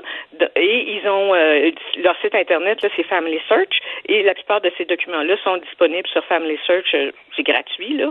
Il y a d'autres, il y a- il y a d'autres bases de données comme Ancestry ou, ou, euh, ou des bases de données québécoises comme euh, Généalogie Québec où vous devez payer un abonnement. Mais ce qui est intéressant, c'est que vous avez accès aux, aux documents, euh, aux, aux documents originaux en ligne. Mais c'est que très. bien, parce que c'est bien important. Quand on fait un arbre généalogique, c'est important de se baser sur de la documentation officielle, fiable et, euh, et, euh, et, euh, qu'on peut consulter, consultable. Est-ce qu'il y a comme, je sais pas, une corporation, une fédération, une association? Vous, vous faites partie de la Société généalogique canadienne-française. Est-ce qu'on peut... Ben, euh, nous, nous, on existe depuis 80 ans, donc les, donc on, on s'est formé pour que c'est une société d'entraide où les gens euh, font leurs propres recherches à partir de la documentation qu'on a. C'est chapeauté aussi par, par euh, la Fédération québécoise des sociétés de généalogie et la Fédération Histoire Québec. Il y a des sociétés de généalogie partout au Québec. Nous, par exemple, on est la plus ancienne. On va célébrer notre 80e anniversaire l'an prochain et euh, les gens deviennent membres et avec l'aide de nos bénévoles et de ils peuvent faire leurs recherches euh, eux-mêmes et s'ils désirent ben ils, ils, ils, nous laissent leur, laissent leur, documentation généalogique chez nous puis on la rend disponible aux autres membres il y a euh, mais il existe aussi des sites en ligne où on peut verser sa généalogie personnellement, on, moi, je recommande pas nécessairement de, se fier à, de se fier à ces sites-là, à moins que toutes les données soient soient appuyées par des documents euh, des documents crédibles, des, des, documents officiels. C'est très c'est très populaire depuis quelques années. Hein. J'ai des amis moi qui ont justement envoyé là, euh, c'est quoi, c'est une salive ou une goutte de sang qu'on envoie à ces sites-là. On envoie généralement c'est des tests à partir de, la salive. La salive. Euh, c'est sûr que plus plus les bases vont vont grossir, plus les tests vont être vont être fiables. Mais euh, les, tests, par exemple, euh, qui pour identifier des, des parents assez proches, c'est, c'est en général c'est assez fiable. Moi, j'ai euh, j'ai des j'ai, des gens, je connais des gens qui ont retrouvé leurs parents leurs parents biologiques comme ça ou des, ah des membres de la famille éloignés depuis longtemps. Et...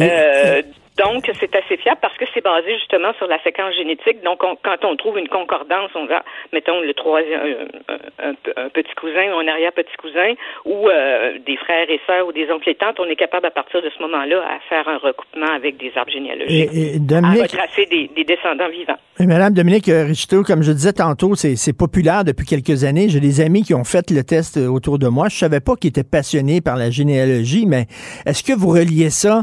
On parle beaucoup d'identité depuis quelques, quelques années. Hein. le thème de l'identité, c'est très à la mode. Euh, retrouver euh, ses racines, euh, son origine. Est-ce que j'ai du sang autochtone? Est-ce que j'ai du sang noir dans, dans, dans, dans mon sang? Est-ce que vous reliez ça à ça, la popularité? Oui, je relis un peu à ça. Effectivement, il y a de plus en plus de gens qui veulent savoir, par exemple, s'ils ont des origines, s'ils ont un ancêtre autochtone. Euh, mhm. Mais comme je dis souvent, moi, l'ADN autochtone, ça fait ça fait pas de toi un autochtone. Ce qui fait de toi ce que t'es, c'est c'est la culture et c'est l'expérience. Ben oui. Euh, ben oui. Ça c'est sûr. Euh, et mais les gens aussi le font beaucoup pour juste des, des, fois, il y a beaucoup de gens qui le font justement pour retrouver des dans le cas des adoptés, par exemple, pour retrouver leur famille biologique. Euh, il y en a, y a beaucoup aussi de gens qui font ça pour euh, des questions médicales. Par exemple, ils ont une condition médicale X et ils veulent savoir ou retrouver euh, les, les, les, porteurs de certains gènes spécifiques. il y a, par exemple, on a, grâce à, l'ADN, on a retrouvé qu'il y avait une fille du roi qui avait laissé à ses descendants une, une condition médicale spécifique. Euh, il y a un ancêtre allemand aussi qui est arrivé au Québec dans les années 1770 hmm. qui a, qui a laissé une condition euh, dégénérative à, ses descendants. Mm. Fait qu'à partir des tests génétiques, on est capable de, de, remonter jusqu'à cet ancêtre-là puis d'identifier, euh, qui est porteur de certains gènes. Puis, euh, c'est beaucoup pour des questions médicales, mais c'est aussi effectivement pour des questions identitaires. Mais comme vous dites, Madame euh, Rusto, puis c'est très intéressant ce que vous dites, c'est pas parce que tu as du sang autochtone que tu es autochtone. Rappelez-vous le vieux gag, un vieux, vieux gag, C'est un gars qui a adopté un bébé chinois, puis il dit, je suis un peu inquiet parce que quand il va se mettre à parler, je le comprendrai pas. C'est complètement stupide, tu sais. Mettons, tu vas justement adopter un bébé chinois, il est jamais allé en Chine, il a grandi au Québec, il parle avec un accent québécois, il est, québécois.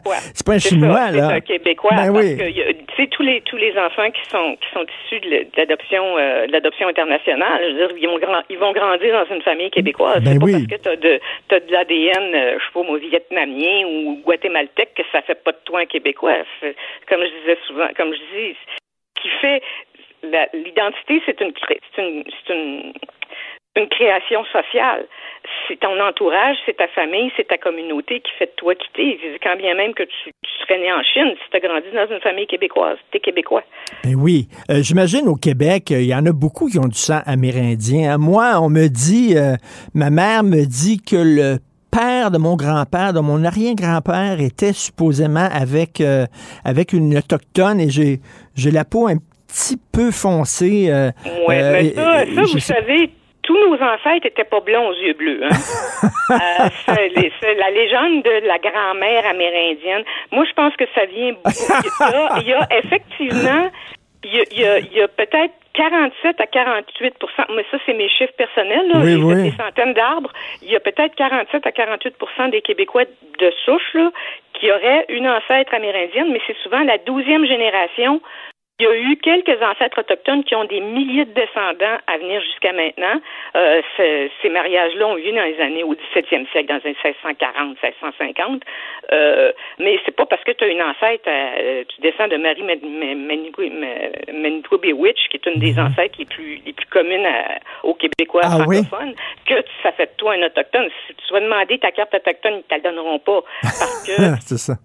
Mais effectivement, il y a beaucoup de légendes comme ça. Il y a beaucoup de Québécois par exemple, dont les ancêtres ont fait la traite des fourrures, alors qu'ils sont allés dans l'Ouest, puis c'est probablement qu'ils ont eu des contacts avec des Amérindiens, mais ça, c'est souvent des légendes urbaines. Là, c'est souvent, moi, j'en fais beaucoup, puis ils me disent ah, moi, c'est ma grand-mère qui est Ah, ben amérindienne. Puis finalement, tu t'aperçois qu'elle n'est pas amérindienne du tout, mais parce qu'elle avait les yeux blonds, les, yeux, les yeux noirs, les cheveux noirs, puis qu'elle fumait la pipe, puis que des fois, elle parlait un langage qu'on comprenait pas trop parce qu'elle était à moitié sénile. Là. Euh, les gens vont s'imaginer que ou qui n'ont pas trouvé sa naissance, vont dire ça y est, Ben oui, mais... une indienne, on n'a pas trouvé sa naissance, mais c'est peut-être parce qu'elle est née ailleurs qu'au Québec aussi. Ben oui, ma- Madame Rousseau, qu'est-ce que ça me donne? Moi, mettons, j'envoie là, mon- mon- bon, un peu de salive. Puis là, ils me disent euh, euh, 10% de sang, nanana, 15 de sang, nanana. Et alors? Ben, et ça alors, me donne? moi, ça, ça, ça complète bien les légendes familiales. Des fois, ça peut, des fois, ça peut même les les, euh, les confirmer ou les infirmer. Moi, je suis en train de lire un article justement sur euh, sur les les robichaux euh, acadiens. Il y a il y a un ancêtre robichaud qui, n'est, qui ne serait pas un robichaud, qui serait plutôt le descendant de Michel Richard dit euh, sans, souci, euh, sans souci, qui est l'ancêtre de tous les Richards acadiens. là. Oui. Et ils ont réussi à trouver ça grâce à, à- à un test ADN. Ils ont découvert que tous les descendants, que le patriarche de cette lignée Robichaud-là ne serait pas un Robichaud authentique.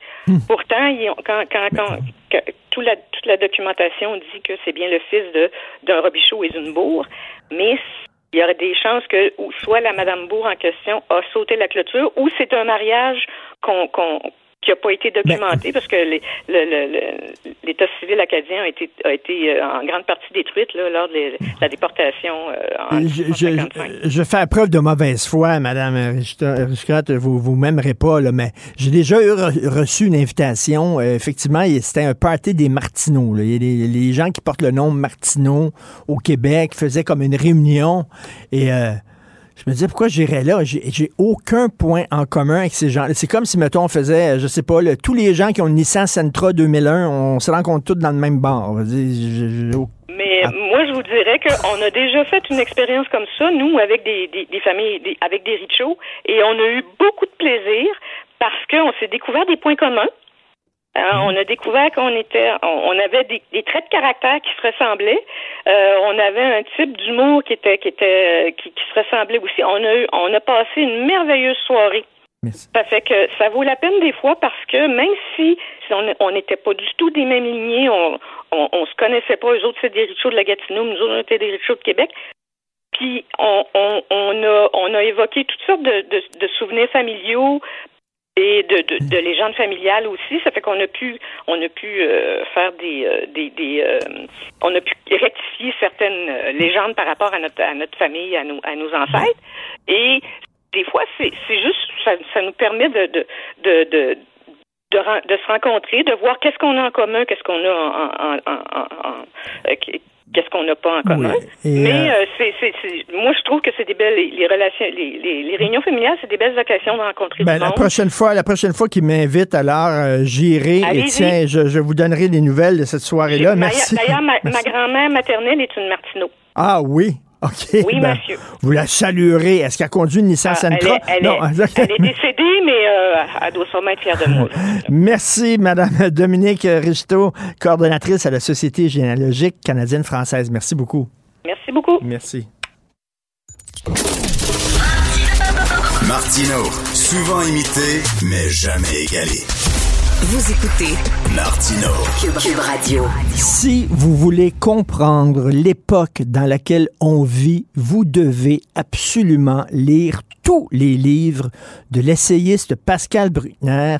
Il a écrit des livres qui nous permettent vraiment de comprendre notre époque. Je vous laisse, euh, je vous donne certains titres. L'euphorie perpétuelle sur le devoir de bonheur. On doit à tout prix être heureux de bonne humeur et rire. De la prospérité sur la religion du capitalisme. Euh, le fanatisme de l'apocalypse sur euh, l'écologie apocalyptique. On s'en va vers la fin du monde, euh, un racisme imaginaire sur l'antiracisme qui est comme un train sans frein. On voit du racisme partout. Les antiracistes sont obsédés par la race. Un coupable presque parfait sur l'homme blanc hétérosexuel qui est rendu le coupable de tous les maux de la société. Bref, moi j'attends toujours impatiemment le nouveau livre de Pascal Bruckner et il est arrivé au Québec. Alors le dernier s'intitule Le sacre des pantoufles du renoncement au monde. Bonjour, Monsieur Pascal Bruckner. Bonjour. Bonjour. Le sacre des pantoufles parce que l'homme occidental devient de plus en plus pantouflard, Monsieur Bruckner.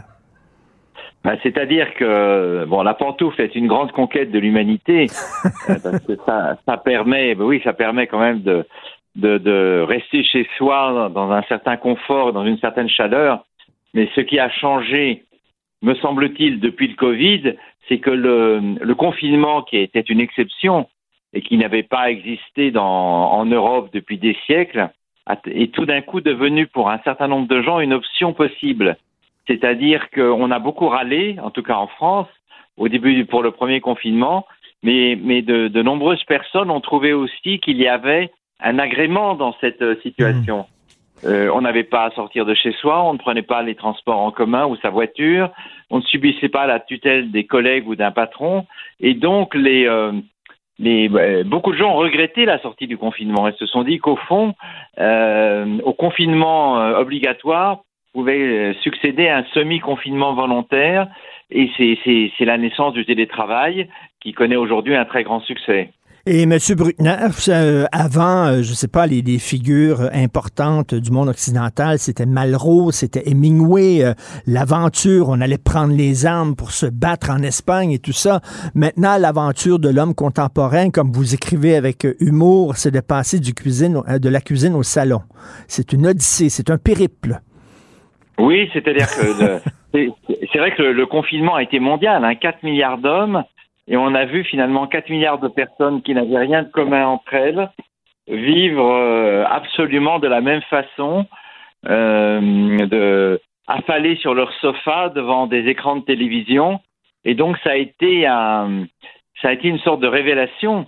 Et euh, effectivement, si dans une, dans une situation tendue comme celle qui est la nôtre, en tout cas en Europe, où il y a la guerre, où il y a le risque, il y a le changement climatique évidemment, il y a le risque terroriste, il y a la pandémie qui, est loin d'être finie, puisque là on en est, à la neuvième vague en France. Euh, dans ce contexte-là, les gens peuvent penser que sortir est un risque terrible, mais qu'au fond, mieux vaut rester dans les environs en- avec les proches plutôt que de, tenter une, une, expédition qui est grosse de danger. Mais ce qui est vrai, vous, vous citiez Malraux et Hemingway, ce qui est vrai, c'est que le voyage est devenu aujourd'hui une denrée de plus en plus rare et de plus en plus euh, de- difficile. Et euh, de toute façon, lorsqu'on voyage, on ne voyage pas parce qu'on voit des sites touristiques qu'on a tellement vus souvent dans des photos qu'on n'est même plus dépaysé, là. Oui, oui, vous avez raison. Voyager consiste souvent à prendre en photo des sites qu'on connaissait déjà pour vérifier qu'ils existent bien. Oui. Il y a bien une pyramide à Gizeh, il faut y aller.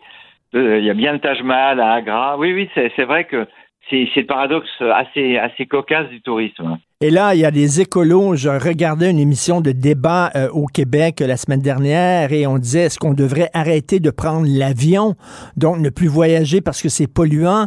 Donc, on voyagerait maintenant par Internet, supposément qu'on peut se promener et faire des rencontres par Zoom maintenant. Plus besoin d'aller voir des, euh, des amis qui vivent à l'autre bout de la planète. Oui, c'est la, la situation du monde contemporain, c'est un, un, double euh, effacement, c'est la disparition bah, de l'espace extérieur. Effectivement, on est dispensé de voyager pour toutes sortes de raisons. Alors on nous dit que l'avion pollue. En réalité, c'est 3% des émissions de gaz à effet de serre, mais euh, le, le, soupçon euh, nous vient que prendre l'avion est dangereux. Et puis c'est la disparition des autres, puisqu'on ne va plus vers les sociétés étrangères, ou alors toutes proches de chez nous, euh, parce que c'est dangereux. Regardez la route des Indes. Euh, ben, Aujourd'hui, plus personne ne peut l'emprunter de, de, de, la frontière turque à la frontière indienne. C'est trois pays, l'Iran, l'Afghanistan, le Pakistan, où euh, une, une, les gens n'ont pas trop envie de s'égarer et qui des pays qui ne sont pas très accueillants, notamment pour les femmes. Mm. Euh, L'Afrique subsaharienne est gangrénée par le djihadisme. Donc tout ça fait que le monde se rétrécit comme une peau de chagrin. Et, et au fond, quel est le, le, le, meilleur lieu pour le rétrécissement, c'est le foyer, c'est le chez-soi. Mais si on, on, est confortablement installé. Et M. Bruckner, le cocooning, c'est un, une mode, un courant de société. Ça fait 40 ans qu'on parle du cocooning. C'est pas, c'est pas euh, aujourd'hui qu'on a inventé ça. Pourquoi euh, sortir ce livre-là actuellement? Parce qu'on vit dans, dans le super cocooning maintenant? Oui, oui, parce qu'effectivement, c'est le, c'est le, le, le, le cocooning qui n'était pas euh, qui n'était pas vrai, vraiment euh, exact quand il a été inventé, je crois, par une publicitaire américaine, est devenu une réalité sous l'effet du Covid. Parce que on, personne n'avait expérimenté un enfermement de masse pendant si longtemps euh, à la suite d'une pandémie.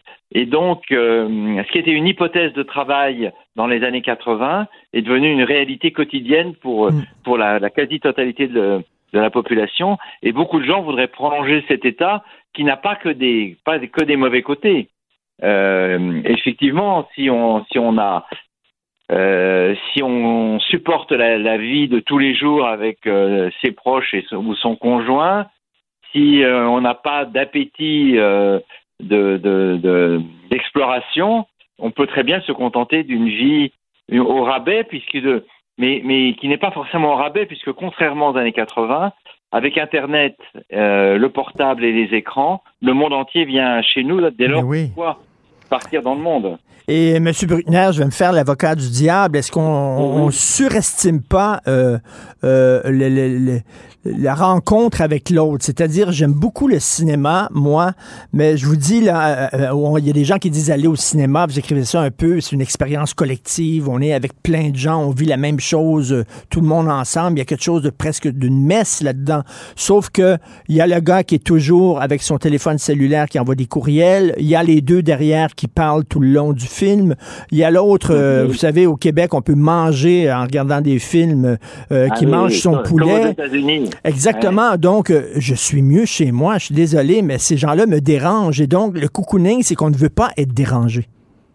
Non, mais vous avez raison. Vous avez raison. Et je pense que le grand perdant de cette, les deux grands perdants de cette période, ça va être le travail classique et le, et les, le cinéma. Là, le cinéma français essaie désespérément de sauver la mise. Mais vous avez raison. Écoutez, vous êtes un soir d'hiver ou d'automne à la maison. Il pleut, il fait froid ou il neige au Québec.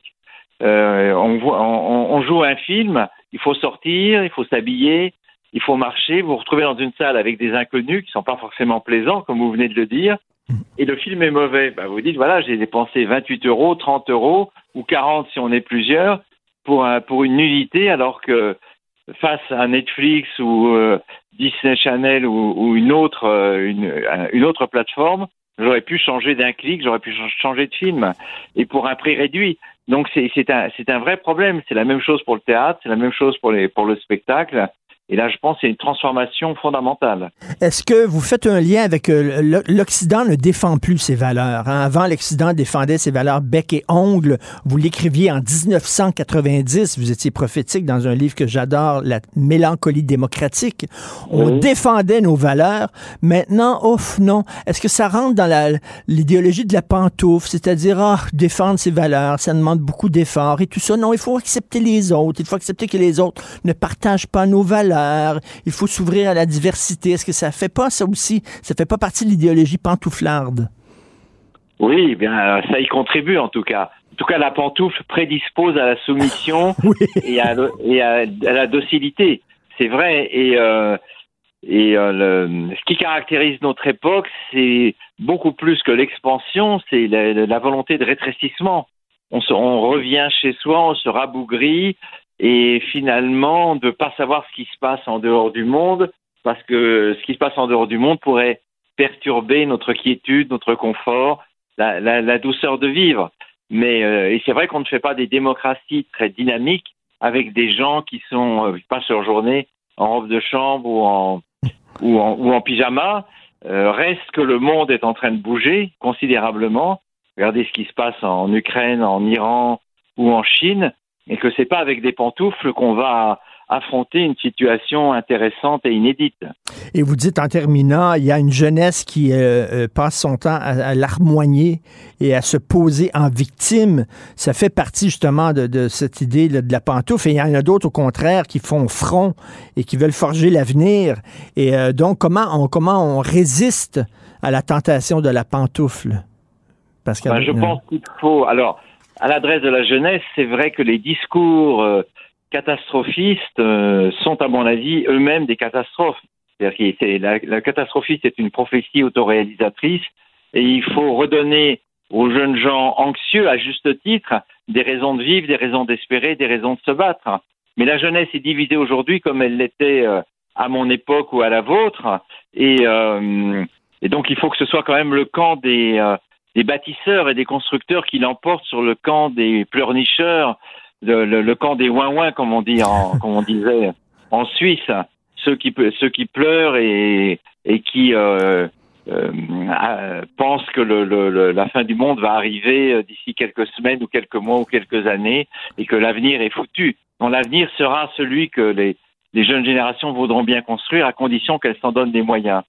Mais sans doute que cette peur, de- cette peur de la jeunesse, c'est en partie la faute des, des, des gens de ma génération, des générations euh, qui ont succédé, parce que peut-être avons-nous élevé euh, ces enfants dans trop de trop de précautions, trop de confort, trop Oui. de sécurité, et donc nous portons une grande part de responsabilité là-dedans. On ne les a pas outillés à vivre dans la vraie vie, à confronter des gens qui ne pensent pas comme eux, à, confronter des gens qui les aiment pas et tout ça. Donc, effectivement, et, et Pascal Bruckner, euh, vous savez, euh, en Amérique, au Québec, il y a des grands, grands centres commerciaux et parfois on se perd dans ces centres commerciaux-là. Il y a toujours une carte euh, et avec un X et une flèche en disant vous êtes ici pour qu'on puisse Oui. un peu là se retrouver. C'est un peu ça vos livres. Les livres que vous faites, c'est le monde est extrêmement complexe, très confus, et vous vous mettez une flèche en disant vous êtes ici. Est-ce que c'est ah, ça? bah, c'est gentil. Moi-même, souvent, je recours à la flèche. Mais enfin, ouais, très modestement, je pense qu'un un intellectuel euh, essaye de, de, de, de jeter une lumière sur un, un pan obscur de la société et du temps où il vit, parce qu'il est, il est comme chacun, perdu. Et donc, on écrit des livres pour, euh, euh, pour euh, surmonter l'égarement où on se trouve à un certain moment d'histoire. Euh, J'espère que vous ne m'en voudrez pas, mais j'ai lu votre livre affalé sur mon sofa avec des pantoufles aux pieds. Mais vous avez parfaitement raison. Et moi-même, je vais m'acheter des pantoufles parce que les miennes sont, sont, sont usées jusqu'à la corde.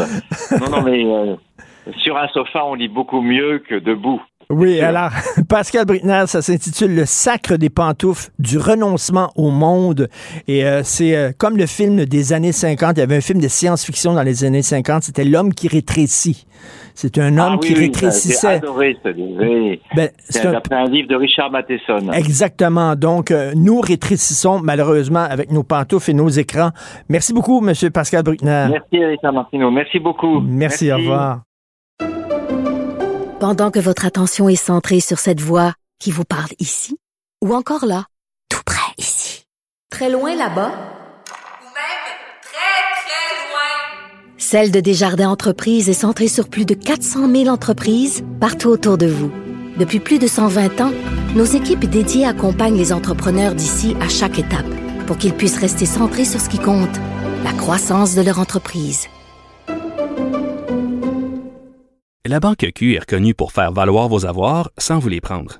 Mais quand vous pensez à votre premier compte bancaire, tu sais, dans le temps à l'école, vous faisiez vos dépôts avec vos scènes dans la petite enveloppe. Hmm, C'était bien beau. Mais avec le temps, à ce compte-là vous a coûté des milliers de dollars en frais, puis vous ne faites pas une scène d'intérêt. Avec la Banque Q, vous obtenez des intérêts élevés et aucun frais sur vos services bancaires courants. Autrement dit, ça fait pas mal plus de scènes dans votre enveloppe, ça. Banque Q. Faites valoir vos avoirs. Visitez banqueq.ca pour en savoir plus. Vous vous demandez si les plantes ressentent de la douleur? Ou encore, comment est-ce que les daltoniens voient le monde? Le balado en cinq minutes est pour vous. Explorez la science, l'actualité et l'histoire en un temps record. La Feu, en collaboration avec le gouvernement du Québec, est fière de propulser la série Balado en cinq minutes. Ne laissez pas les questions sans réponse plus longtemps. En cinq minutes, disponible sur l'application et le site cubradio.ca. Ben oui, on le sait. Martineau, ça n'a pas de bon sens comme il est bon. Vous écoutez Martineau. Cube Radio. Je te rappellerai que 1,3 milliard, 44 milliards de dollars. C'est beaucoup, beaucoup d'argent. À partir de cet événement-là, il y a eu un point de bascule. Un directeur de la section argent, pas comme les autres. Yves Daou. Alors Yves, tu sais que je suis le président du fan club de Michel Girard. Et là, vraiment, là, quelle excellente chronique aujourd'hui de Michel. En fait, Richard, je fais un lien avec ton, ton précédent euh, auteur, Pascal Bruckner, qui est un de mes préférés. Et dans son Mm. livre que j'ai lu moi aussi, il y a une phrase qui dit la fin, la fin de l'insouciance s'accompagne du triomphe des passions négatives. Fait que, est-ce qu'on est insouciant, Richard? Ben, moi, je pense que Michel, Michel euh, Gérard, il dit le gouvernement est insouciant parce que là, tu sais que la- le mini-budget s'en vient du gouvernement. Le gouvernement a déjà, euh, Legault a déjà convenu que Revenu Canada va envoyer des chèques cadeaux de 600 dollars aux contribuables dont le revenu net est inférieur à 50 000 et 400 dollars aux contribuables dont le revenu net aussi est entre 50 000 et 100 000. Et là, Michel Gérard s'est livré un exercice incroyable. Et donc, là, pour avoir 100 000 de revenus nets, là, tu peux gagner 127 000 et plus de revenus bruts parce que faut pas t'oublier que quand tu vas avoir ton revenu, là, tu peux évidemment déduire, mettons que tu as contribué à ton REER là, au maximum. Ça veut dire que quelqu'un qui a 125 000 de revenus total, il déduit ses REER, il y a une déduction de 28 860. Il déduit ses cotisations au RRQ de 3 400. Donc, avec toutes les déductions possibles, tu arrives à un revenu net de 99 000 et schling, schling, tu as ton 400 T'as ton 400 pièces, c'est bon en maudit. Mais veux-tu me dire comment ça se fait qu'on donne de l'argent, 400 dollars à des gens qui font 130 000 par année? Et comme tu disais, à un moment donné, euh, Yves, on se parlait de ça, tu dis pourquoi on cible pas l'aide, qu'on aide vraiment les gens qui en ont besoin? Quelqu'un qui a 127 000 dollars par année n'a pas besoin de 400 pièces du gouvernement. Puis imagine-toi, c'est un couple qui gagne à peu près le même salaire. Donc, Michel établissait, mettons, qu'ils font 254 000. Ben, écoute, ils vont avoir eu presque 900 dollars ensemble pour, euh, pour Noël. là. Donc, euh, je pense que Michel, ce qu'il soulève, c'est probablement que c'était mal. euh, bon, et on le sait, c'est un chèque cadeau qui est lié à la campagne électorale, mais Michel, ce qu'il dit, ça aurait été plus judicieux de redistribuer au moins nanti les 800 millions que le gouvernement Legault va octroyer aux gens gagnant plus de 65 000 net. Tu comprends-tu? Et, et, et quand tu regardes ça, écoute, Richard, moi, je regarde ce matin la section argent, puis je vois le contraste. T'as cette espèce d'insouciance où ce qu'on va donner de l'argent à des gens qui n'en ont pas de besoin. Puis là, tu as le Fonds de solidarité, la PDG hier qui fait une conférence au Cercle canadien qui dit les aînés québécois de demain seront encore plus pauvres. Ben oui. T'as une- t'as t'as une espèce de contraste parce que là, écoute, les revenus, là, il y a les risques, l'Institut de, gauche qu'on connaît au Québec, mais quand même des données, près de la moitié des aînés du Québec, OK, vivent sous le seuil de la pauvreté au Québec. Mais, mais écoute, Yves, puis tu le sais, les résidences pour personnes âgées, ça coûte cher. Les loyers sont élevés. C'est vraiment pas euh, toutes les personnes âgées qui peuvent aller vivre dans des endroits comme ça. Pas du tout. Puis il préfète du, ce qu'on appelle du crédit d'impôt à domicile. Sans ce crédit d'impôt à domicile, il ne pourrait pas vivre dans les résidences de personnes âgées. Il faudrait qu'il y ait des CHSLD. Mais là, le problème, c'est qu'il n'y a plus de place dans les CHSLD. Mais ce, écoute, ce, ce, ce matin, là, c'est quand même la PDG du Fonds de solidarité, là, et qui voit elle-même là, que des milliers de travailleurs qui n'épargnent pas suffisamment dans la société, puis qui vieillissent, puis qui vont se retrouver un peu, euh, euh, avec des revenus. Écoute, 49 000 par année là, quand tu étais né pour vivre, là, hey. tu ne vas pas loin. Puis, euh, écoute, ce matin, puis, puis c'est d'où l'importance, d'où l'importance de contribuer à tes REER puis de mettre de l'argent de côté dès que tu commences à travailler. Il faut penser un jour, vous allez être vieux, vous allez avoir besoin de cet argent-là. Hey Richard, il y a un sondage qui vient de sortir ce matin de Interact. Tiens-toi bien. Les Québécois indiquent un peu les impacts négatifs touchant leur confiance financière. Et regarde bien ça, ce qui est intéressant. Ce qu'ils disent, euh, aujourd'hui, ils voient qu'ils sont insécures, puis ils disent pourquoi. Ne pas avoir épargné, investi davantage quand ils étaient plus jeunes. Dépenser au-dessus de leurs moyens dans le passé. Ne pas avoir posé suffisamment de questions sur les finances lorsqu'ils étaient jeunes. Puis avoir accumulé des, dettes de cartes de crédit dans le passé plus bas que la. Tous les quatre ingrédients qui sont là. Eh bien, écoute, là. Et, Yves, tu sais qu'il y a de plus en plus de, gens qui sont des, travailleurs autonomes. Comme moi, là, je suis un mhm. travailleur autonome. Puis tu sais, quand tu es travailleur autonome, tu as des bonnes années, puis tu as des moins bonnes années. C'est tendance. Si tu sais jamais l'année mhm. prochaine, je veux-tu perdre des contrats, etc. Puis il y en a, quand ils ont des bonnes années, ils en profitent, ils, partent une ballonne puis ils dépensent, puis ils voyagent, puis tout ça. Ben non, c'est parce que, tu sais, la, la, cigale et la fourmi, il faut que tu penses à ça, là. Ah, puis l'autre affaire, c'est que les travailleurs autonomes, hein, vous savez, vous n'êtes pas loin entre 500 000 et 1 million au Québec, hein, de gens travailleurs autonomes. Fait que, euh, moi, qu'il là-dedans, il y en a qui ont mal planifié leurs affaires. Et, euh, mais écoute, oh, c'est d'autres, tu sais, quand je disais qu'on on a, il y a de l'insouciance, là, mais la réalité, c'est qu'aujourd'hui, on a comme atteint un point de bascule où que là, les gens font face là, avec l'inflation à la réalité. Ils n'ont pas pensé à leur retraite. Euh, puis puis la, la réalité, c'est que là, aujourd'hui, il faut qu'ils y pensent. Puis l'autre affaire, c'est aussi les dépenses. Parce qu'ils n'ont pas le choix de consommer. Puis là, ils voient très bien que les revenus ne fitent pas les dépenses. Ça fait que là, ce qu'ils font, c'est qu'ils regardent d'autres modes de, consommation. En tout cas, c'est pour ça qu'on parle d'économie tous les jours dans l'émission, parce que c'est important, l'économie. Si vous vous intéressez pas à l'économie, l'économie va s'intéresser à vous. Et je cite la, la grande patronne du Fonds de solidarité, des milliers de travailleurs qui n'épargnent pas suffisamment dans une société qui vieillit rapidement c'est une bombe à retardement. Un texte de Francis Alain, très important aujourd'hui. Et euh, en terminant rapidement sur l'immobilier. Bon, ben écoute, euh, s'il y en a qui ont moins d'argent, il y en a d'autres qui en ont un peu plus. Écoute, c'est fascinant cette étude de Royal Lepage. Bon, tu sais que là, depuis la hausse des taux d'intérêt, le prix de l'immobilier a chuté euh, parce que, évidemment, et ce qui est fascinant, c'est que cette hausse des taux d'intérêt, l'inflation, va affecter tous les centres, euh, c'est-à-dire l'immobilier proche des centres de ski, mais beaucoup moins que, que, les autres secteurs de, de, l'habitation. Et donc, le Royal Lepage qui dit, c'est vraiment fascinant, c'est que le télétravail là, a permis, dans le fond, de sauver les centres de ski ou ce que les propriétés immobilières, parce que de plus en plus de gens ok, ben sont en train de vendre leur maison euh, principale. Leur maison euh, principale devient pas loin d'un centre de villégiature. Et, euh, et, même, il y a des gens qui ont des résidences secondaires qui servent à, louer durant la période du temps des fêtes pour faire des revenus. Donc, le prix des maisons proches des centres de ski a baissé beaucoup moins euh, que, que, les autres. Regarde les diminutions là, à des 5% des 10% Donc, ça veut dire que, puis moi, ce qui me fascine, c'est que effectivement, c'est les, les professionnels qui ont décidé de quitter le centre-ville ben pour s'en aller proche des centres de villégiature. Mais tu sais, ils travaillent un petit peu, ils font du télétravail, travaillent un petit peu, tu prends une petite pause, tu fais deux, trois mm. descentes, deux, trois descentes, là, puis après ça, tu retournes chez toi, puis tu continues ton travail. Quand même, c'est une vie agréable. Pour, ceux qui aiment le ski. Ben Richard, pour amener, pour les gens au centre-ville, moi, ce que je te propose, c'est qu'on fait une pente de ski à côté de l'anneau, ton anneau préféré. puis on passe dans l'anneau. Wouh! C'est excellent, ça.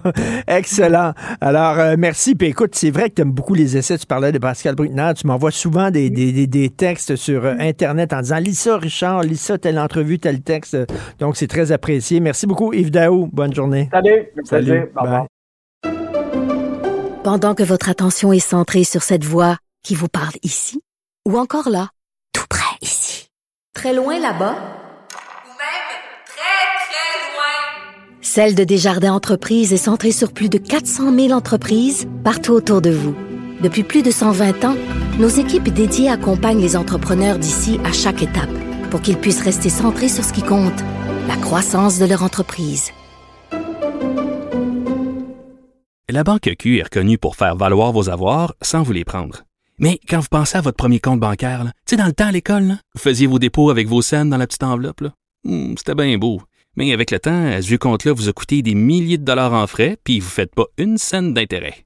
Avec la Banque Q, vous obtenez des intérêts élevés et aucun frais sur vos services bancaires courants. Autrement dit, ça fait pas mal plus de scènes dans votre enveloppe, ça. Banque Q. Faites valoir vos avoirs. Visitez banqueq.ca pour en savoir plus. Vous vous demandez si les plantes ressentent de la douleur? Ou encore, comment est-ce que les daltoniens voient le monde? Le balado en cinq minutes est pour vous. Explorez la science, l'actualité et l'histoire en un temps record. La Feu, en collaboration avec le gouvernement du Québec, est fière de propulser la série Balado en cinq minutes. Ne laissez pas les questions sans réponse plus longtemps. En cinq minutes, disponible sur l'application et le site cubradio.ca. Si c'est vrai qu'on aime autant qu'on déteste, Martineau, C'est sûrement l'animateur le plus aimé au Québec. Vous écoutez Martineau. Cube Radio. Youpi! Oui, bon, d'accord. Ouais. Puis, d'un côté, évidemment, bon communicateur. Mais de l'autre côté, communiquer. Quoi, au juste? Et pourtant, Un sociologue, pas comme les autres. Joseph Facal.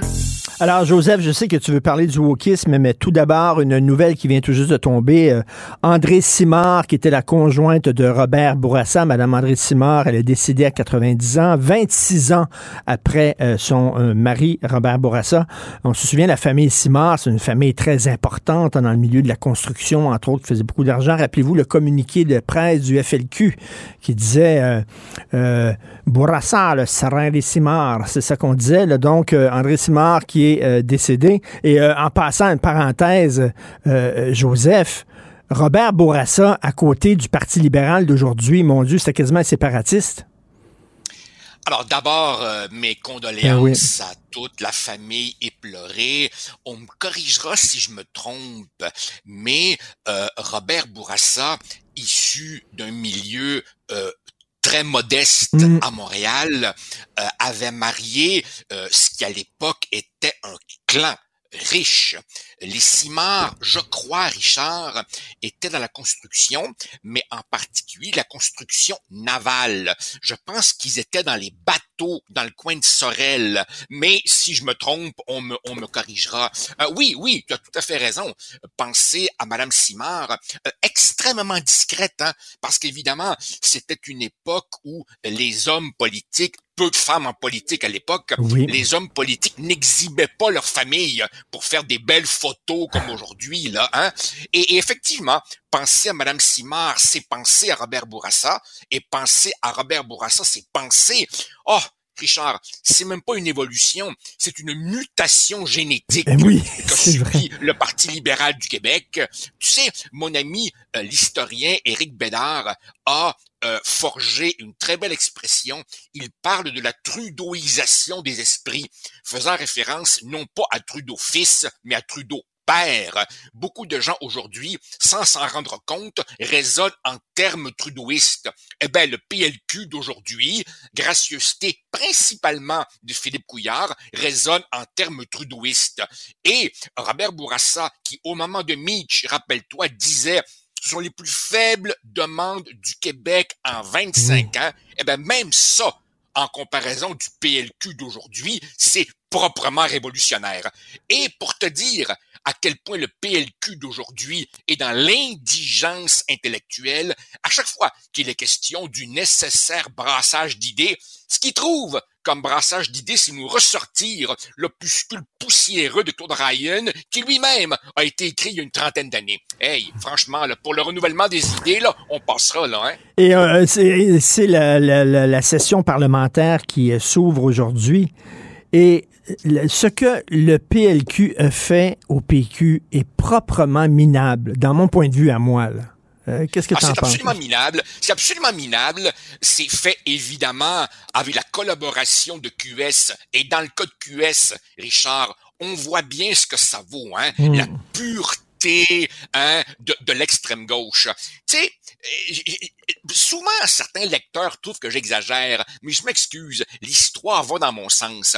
Si tu regardes par exemple les écrits de Lénine, le pire adversaire de Lénine n'était pas la droite, c'était le centre-gauche modéré. Trotsky. Toute l'œuvre de Lénine, absolument, toute l'œuvre de Lénine, c'est une dénonciation de la social-démocratie. Alors évidemment, QS, liquider le PQ, il n'y a rien qu'elle demande plus. Le PLQ, lui, il est... Le PLQ, c'est... Trouve une expression plus forte, s'il te plaît, que la grenouille et, et- et le bœuf. Le PLQ se voit encore comme le parti naturel de gouvernement et, se comporte avec l'arrogance des gens attendus par les limousines, alors que ce parti fait 14,5 Tu sais, il y a un wake-up call qui a toujours pas été fait au, au Parti libéral, qui s'est comporté de manière absolument ignoble. Et de la part et de la part de la CAQ, écoute, Richard, quand tu as les moyens d'être généreux, tu frappes pas un gars à terre. là. Exactement. Et, et, et, et, et, et- et ça, va, ça va encore plus loin que simplement le traitement réservé au PQ. Tu sais, Richard, je suis pas, je suis pas un grand fan du Parti conservateur et d'Éric Duhem, mais je m'excuse. Un demi-million de votes pour la santé de la démocratie québécoise. Tu laisses pas ce gars-là avec son verre en styrofoam en train de faire l'aumône sur le trottoir à l'extérieur du Parlement. À défaut de pas avoir de député, tu le laisses au moins rentrer au Parlement. Oui. Tu lui laisses au moins utiliser ce qu'on appelle le hot room pour ses conférences de presse. Tu lui donnes un minimum de reconnaissance. Et, et après Moi, je ça, après ça, le Parti libéral du Québec va nous dire c'est important d'écouter les anglophones parce que bon, c'est la démocratie. Hein. Faut écouter les minorités. Euh, elle veut dire le Parti libéral qui donne des leçons de démocratie après ce qu'ils ont fait au PQ. Je m'excuse, mais c'est comme Stevie Wonder qui donne des leçons de peinture. Oui, ça c'est ça c'est la vieille joke. Hein? Oui. As-tu déjà vu la- as-tu déjà vu la maison de Stevie Wonder Lui non plus? Non non, écoute, c'est c'est épouvantable. Là là là, on fait de l'humour dangereux en, en- en- en cette Oui, époque oui. Tu sais, mais non, mais écoute, tu sais. On, on- on- on rentre dans des eaux périlleuses. Déjà qu'avec la super majorité de la CAQ, ils pourront faire absolument comme ils veulent, y compris pour les nominations qui supposent les deux tiers des appuis au Parlement, euh, euh, euh, avec tous les dossiers litigieux qui se dessinent avec Ottawa. Rappelle-toi, François Legault lui-même qui nous disait l'immigration là, c'est la survie de notre nation, c'est la Louisiane qui est en jeu. Eh ben dans un contexte où c'est tout le Québec qui a des défis terribles, on aurait peut-être pu espérer qu'on s'élève un millimètre au-dessus de la partisanerie, mais non, c'était trop demandé. Et d'une certaine façon, Richard, ça me ramène à Robert Bourassa, qui avait tous les défauts du monde, mais qui était authentiquement un gentilhomme. Tout à fait. C'est dégueulasse ce qui se passe dans les hôpitaux. Se faire servir en anglais dans un commerce est une chose, Joseph. Mais quand tu as 71 ans, tu es vulnérable, tu es inquiète, comme cette femme qui va à l'Institut neurologique, passer un examen, elle se demande qu'est-ce qu'elle a. C'est-tu l'Alzheimer? Elle est super angoissée. Elle se retrouve devant un médecin qui parle même pas sa langue. Tu aucune idée à quel point je trouve ça scandaleux. Mais Richard, Richard, voyons, la presse, Radio-Canada et Le Devoir te disent que t'as tort de t'inquiéter. Tout ça, c'est dans ta tête. Relis Molière. T'es un malade imaginaire. Y a pas de problème du français au Québec. Hey, Truman Show, wake up. Y a pas de problème du français au Québec. Tu te scandalises pour rien. T'es un déchireur de chemise professionnel tout va bien au Québec. Continue à dormir au gaz, puis quand tu te réveilleras, tous nos problèmes seront disparus. Et quand toi et moi, on sera ensemble dans Louisiane, on accordera nos banjos, comme dans Délivrance. La meilleure imitation de Yves Boisvert que j'ai vue de ma vie. Euh, Joseph. Alors, tu as écrit sur euh, le wokisme, je disais que c'était une maladie mentale. Toi, tu dis, euh, non, c'est plus grave que ça, c'est une religion, là. Ben écoute, l'un n'exclut pas l'autre.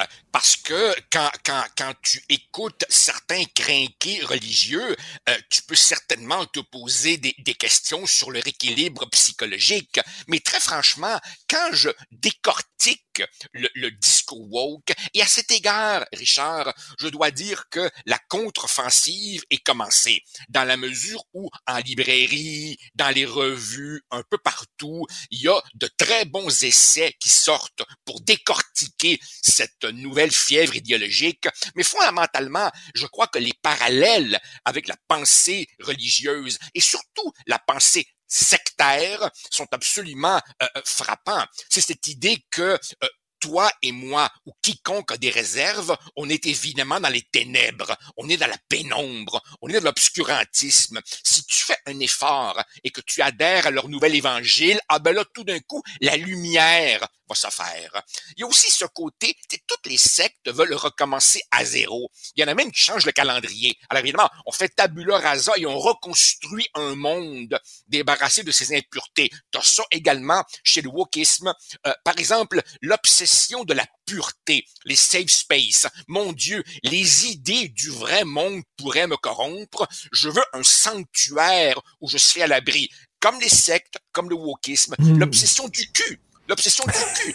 Toutes les religions, non, mais c'est vrai, toutes les religions sont obsédées par le cul. As-tu remarqué? Eh ben, les woke, euh, la, race et le cul, c'est leur grande obsession. Ils ont même inventé un nouveau vocabulaire, LG, j'arrive même plus à suivre, tellement il y, a, des nouvelles lettres. La, soif de destruction aussi.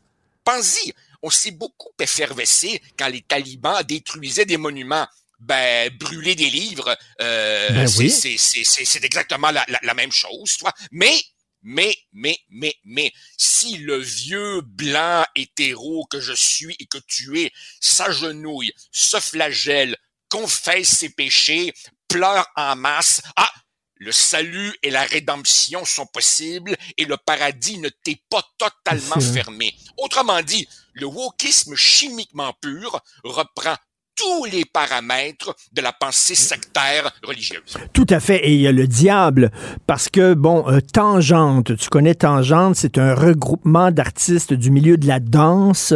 Pendant quatre jours, euh, ça continue aujourd'hui. Il y a des discussions. Les gens peuvent aller discuter avec des artistes, des danseurs, des chorégraphes et tout ça. Et c'est seulement pour les, les gens qui sont racisés, les Noirs et les Autochtones.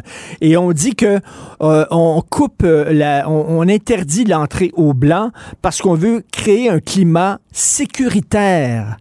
Ah, euh, Joseph, donc nous, on, par la couleur de notre peau, on représente une menace à la sécurité. C'est incroyable pas, plus tard que ce matin, je recevais un courriel euh, d'une dame absolument admirable que tu as déjà interviewée, Muriel Châtelier, et, on courrielait ensemble et, et, et, elle revenait sur une idée qu'il a déjà évoquée. Madame Châtelier, qui est issue évidemment de ce qu'on appelle une minorité visible, disait, mais on me traite comme une porcelaine, comme un petit enfant fragile qui est pas capable de se décider par elle-même puis de se défendre par elle-même. Non, non, écoute, c'est c'est complètement aberrant. Et, le wokisme, c'est ça l'affaire. C'est que ce n'est plus simplement une affaire d'étudiants crinqués. C'est devenu institutionnel. Tu j'ai bien hâte de voir, Richard bien de voir ce qui va arriver à la euh, contestation initiée par notre notre ami et collaborateur, l'historien Frédéric Bastien, qui dit c'est ça, parce que je suis blanc, je peux pas postuler pour une chaire d'historien à l'Université Laval, dites-moi que mes travaux sont pas bons, dites-moi que j'ai pas les bons diplômes, dites-moi que j'ai pas fait assez ceci ou cela, et vous m'excluez parce que j'ai la peau blanche, dans mon temps, Richard, exclure quelqu'un sur la base de sa couleur de peau, moi j'appelais ça du racisme. Et, il a porté plainte. il a ben porté plainte à la commission des droits de la personne.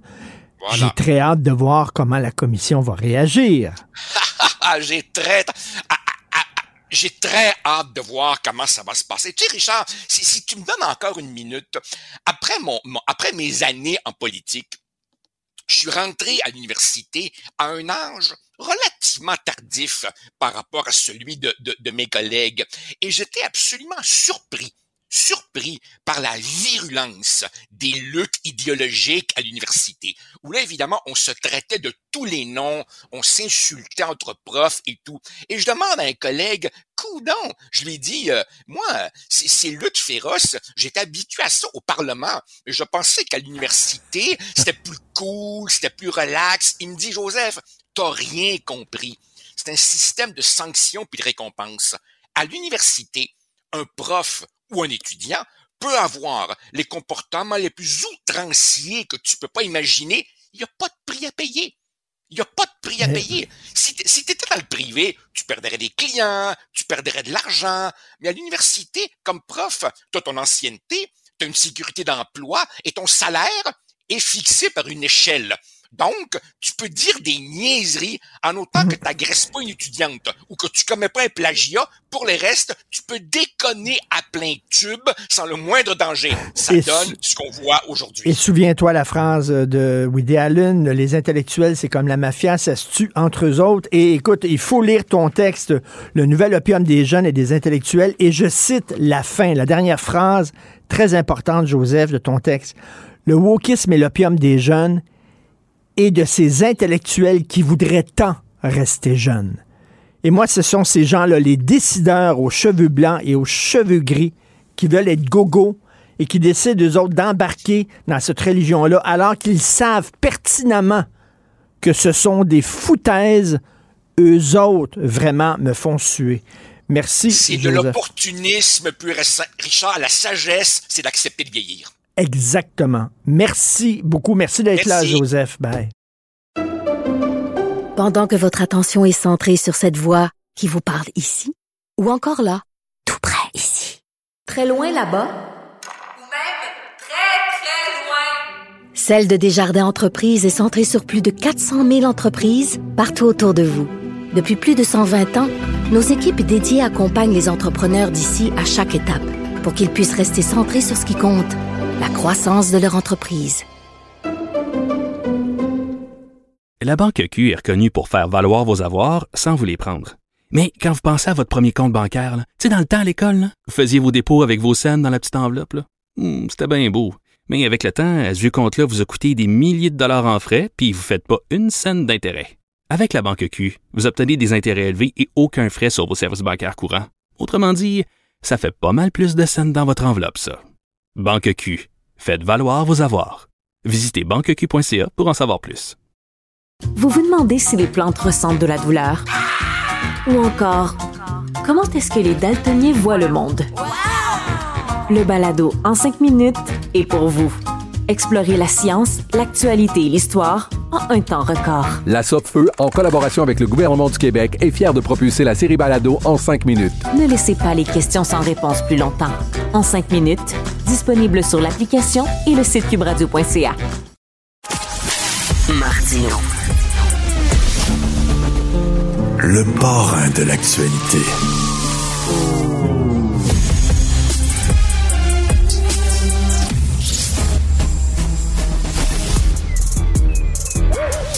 Mathieu Bocoté. Il représente un segment très important de l'opinion publique. Richard Martineau. Tu vis sur quelle planète? La rencontre. Je regarde ça et là, je me dis, mais c'est de la comédie. C'est hallucinant. La rencontre. Bocoté. Martineau. Alors, Mathieu André Simard, la conjointe de Robert Bourassa, est décédée à 90 ans, 26 ans après Robert Bourassa. Notez la date, 29 novembre, il est 10h14 minutes et Mathieu va dire des belles choses sur Robert Bourassa. Ah oui, non, mais je pense que Robert Bourassa a participé à d'abord à la Révolution tranquille, il a participé à la construction du Québec moderne, qui n'est pas un détail, il a créé l'hydroélectricité, ce qui n'est pas un détail, alors que d'autres à l'époque préféraient miser sur le nucléaire au Québec. Robert Bourassa disait l'hydroélectricité, c'est notre force, et il a contribué à faire du Québec une puissance énergétique. Ensuite, c'est quelqu'un qui, pendant longtemps, euh, a incarné euh, un parti libéral qu'on connaît plus vraiment aujourd'hui. C'est un parti libéral qui avait une vision québécoise du Canada plutôt qu'une vision canadienne du Québec. Et dans cet esprit, il a cherché à réformer la Constitution pour euh, donner une place spécifique au Québec, assurer sa reconnaissance comme société distincte, euh, assurer un espace d'autonomie pour la défense de notre identité. Disons qu'après 1990, je suis plus sévère à son endroit, mais mhm. sinon, c'est une figure qui compte dans l'histoire des grands premiers ministres du Québec moderne. Euh, Mathieu, on revient à Frédéric Bastien. Euh, on s'en est parlé. Il a porté plainte à la Commission des droits de la personne parce que, entre autres, à l'Université Laval, il y a une offre d'emploi interdite aux Blancs. Et là, Frédéric Bastien est victime d'une cabale de certains collègues universitaires, finalement.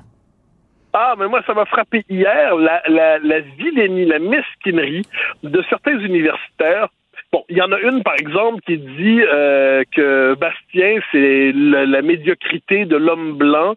Euh, c'est quand même. Donc, elle utilise des termes euh, qui réfèrent à sa couleur de peau, qui réfèrent à son sexe, pour le disqualifier, en disant comme s'il était digne d'avoir euh, une chaire du Canada alors que c'est une figure médiocre. Et là, tu as envie de dire, cette espèce d'universitaire obscur dont le compte Twitter est exclusivement en anglais en passant, dont les, les, les présentations sur Twitter, donc manifestement qui se fiche de vivre au Québec, euh, et on a envie de lui dire, mais pour qui se prend-elle pour manifester autant de condescendance à l'endroit d'un des rares historiens dont les travaux ont fait évoluer véritablement la connaissance du Québec et ont marqué jusqu'à la vie publique?